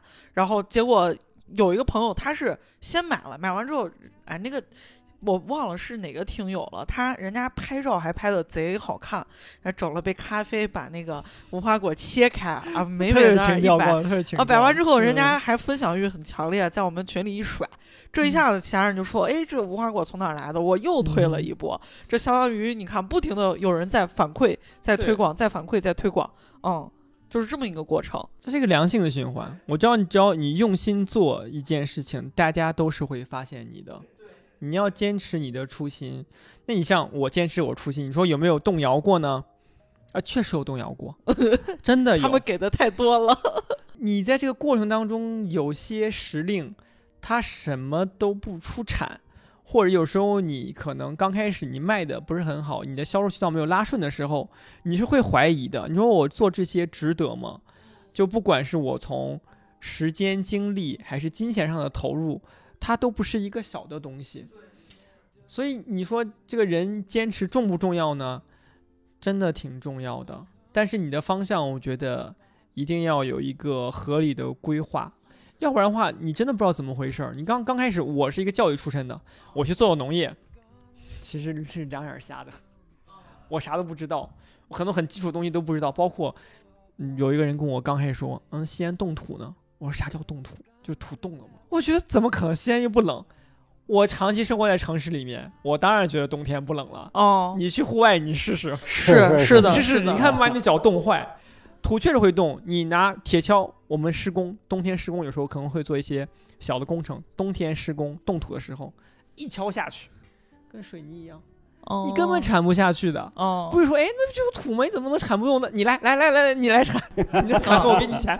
你真确实是，确实是你没有体验，你就没有办法想象人家跟你说的是啥东西。韩老师的农场虽然离西安市区不是很远，但确实你出了市区，一到野地里，周围稍微少一点这些人造建筑啊什么的，那确实是很冷的，环境环境差别很大的啊，对吧？对，所以嗯城市其实有热岛效应、雨岛效应，这是真的。你像我朋友也在城里面养花，你看又到花这话题了。他养花基本上每年比我的花要早开五到十天，哦，因为温度那个同样的品种嗯环境对完全不一样。对，嗯五到哦十天，想为什么呢？温度高。今天也聊了很多了啊，关于韩老师做这个无花果农业这方面的事情，我们把它已经掰扯得非常清楚和详细了啊。然后也聊也聊了很多我们在农业上面完全之前没有听说过一些呃细节呀，或者是不知道知识。那么今天这个话题咱就先聊到这儿啊。差不多也算是聊透了，尤其是介绍了一下韩老师现在所从事的这个行业，这个农业，然后大家也从一些信息当中感受到了这个平常生活当中跟农业的这个 信息差距，对吧还？有还啊，有无花果这方面的科普啊。对，它作为一个这种我们生活中比较少见的水果，它就其实实际的本质是什么样子啊，都给我们讲得清清楚楚了。那其实呃，那现在现在当然这个年景已经入冬了嘛，我们录节目的时候已经是十一月中旬了啊。那这会儿韩老师的农场现在正在现在其实它有些品种还没有落叶子，对，然后我们修剪可能会在冬天，也可能会在春天，根据情况。我这个也给大家说一下吧，这个可能刚才我们有聊到一个点，就是无花果每年是修剪的，你才方便采摘。我们现在主干应该都超过十五厘米，将近二十厘米主干，我说是直径啊、很粗，但是每年出来的枝条大概就两个手指这样的一个粗细。我每年是砍到膝盖以下的地高度，所以它每年长出来的高度大概在三米多，都是当年长出来的。无花果对无花果长得真的很可怕，它是需要修剪的。然后我们冬天可能要处理事情就修剪，然后就是覆土，因为无花果是怕冻的，你需要把那个土垒到主干上，避免它被冻死。因为你想，无花果人家可能是地中海沿岸的水呃一个植物水果，它不能接受高寒地区。你像西安再往北是种不了的，但西安再往南是可以种的。完之后啊，修剪、埋土，下来就是施肥。我们用的肥料也不是化肥，就是一些羊粪呀，然后豆渣呀这些有机肥，然后埋进去，它第二年果子才能更甜，嗯，果面儿就相当于现在是在这个耕耘阶段了。对一嗯个蓄积的阶段嘛。嗯，就如果大家对光合农场感兴趣，它离西安市其实也不是很远。对这现在不是季节，我们稍后会在节目的那个 show notes 里把呃地址给大家留一下。但是呢，你去的季节呢会到明年春季和秋五一季的对五一劳动节，啊对，大家如果可以，就你不着急的话，你可以耐心等一等我们，我们肯定会组织大家一起去这个对对花季我们去赏花，对对对一起摘果果啊啊对花季可以摘花。我补充一下，啊哦，还可以摘花，对我们种了进口的芍药有三种，哦。是可以当场剪、当场拿哦，先切花就哦是，那还可以。自己搞搞那个什么什么插花儿先切花啥时候能见过现切的？啊，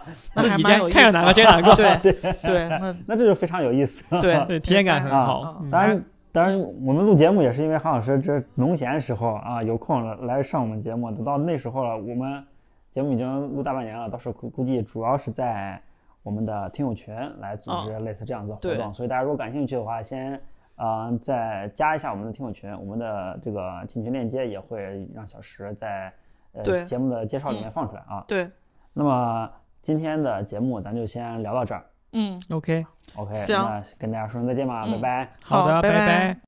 喂喂喂！节目的最后插播一条口播，非常欢迎大家关注、分享我们的音频节目《掰馍会谈》，也非常欢迎大家跟我们多多留言互动。在 show notes 里有主播的微信，可以添加进入我们掰馍会谈的粉丝群。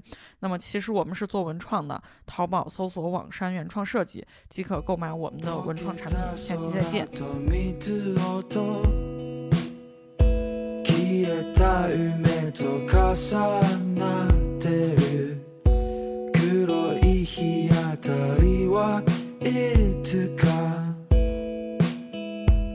染め替えさ目が覚めたらこの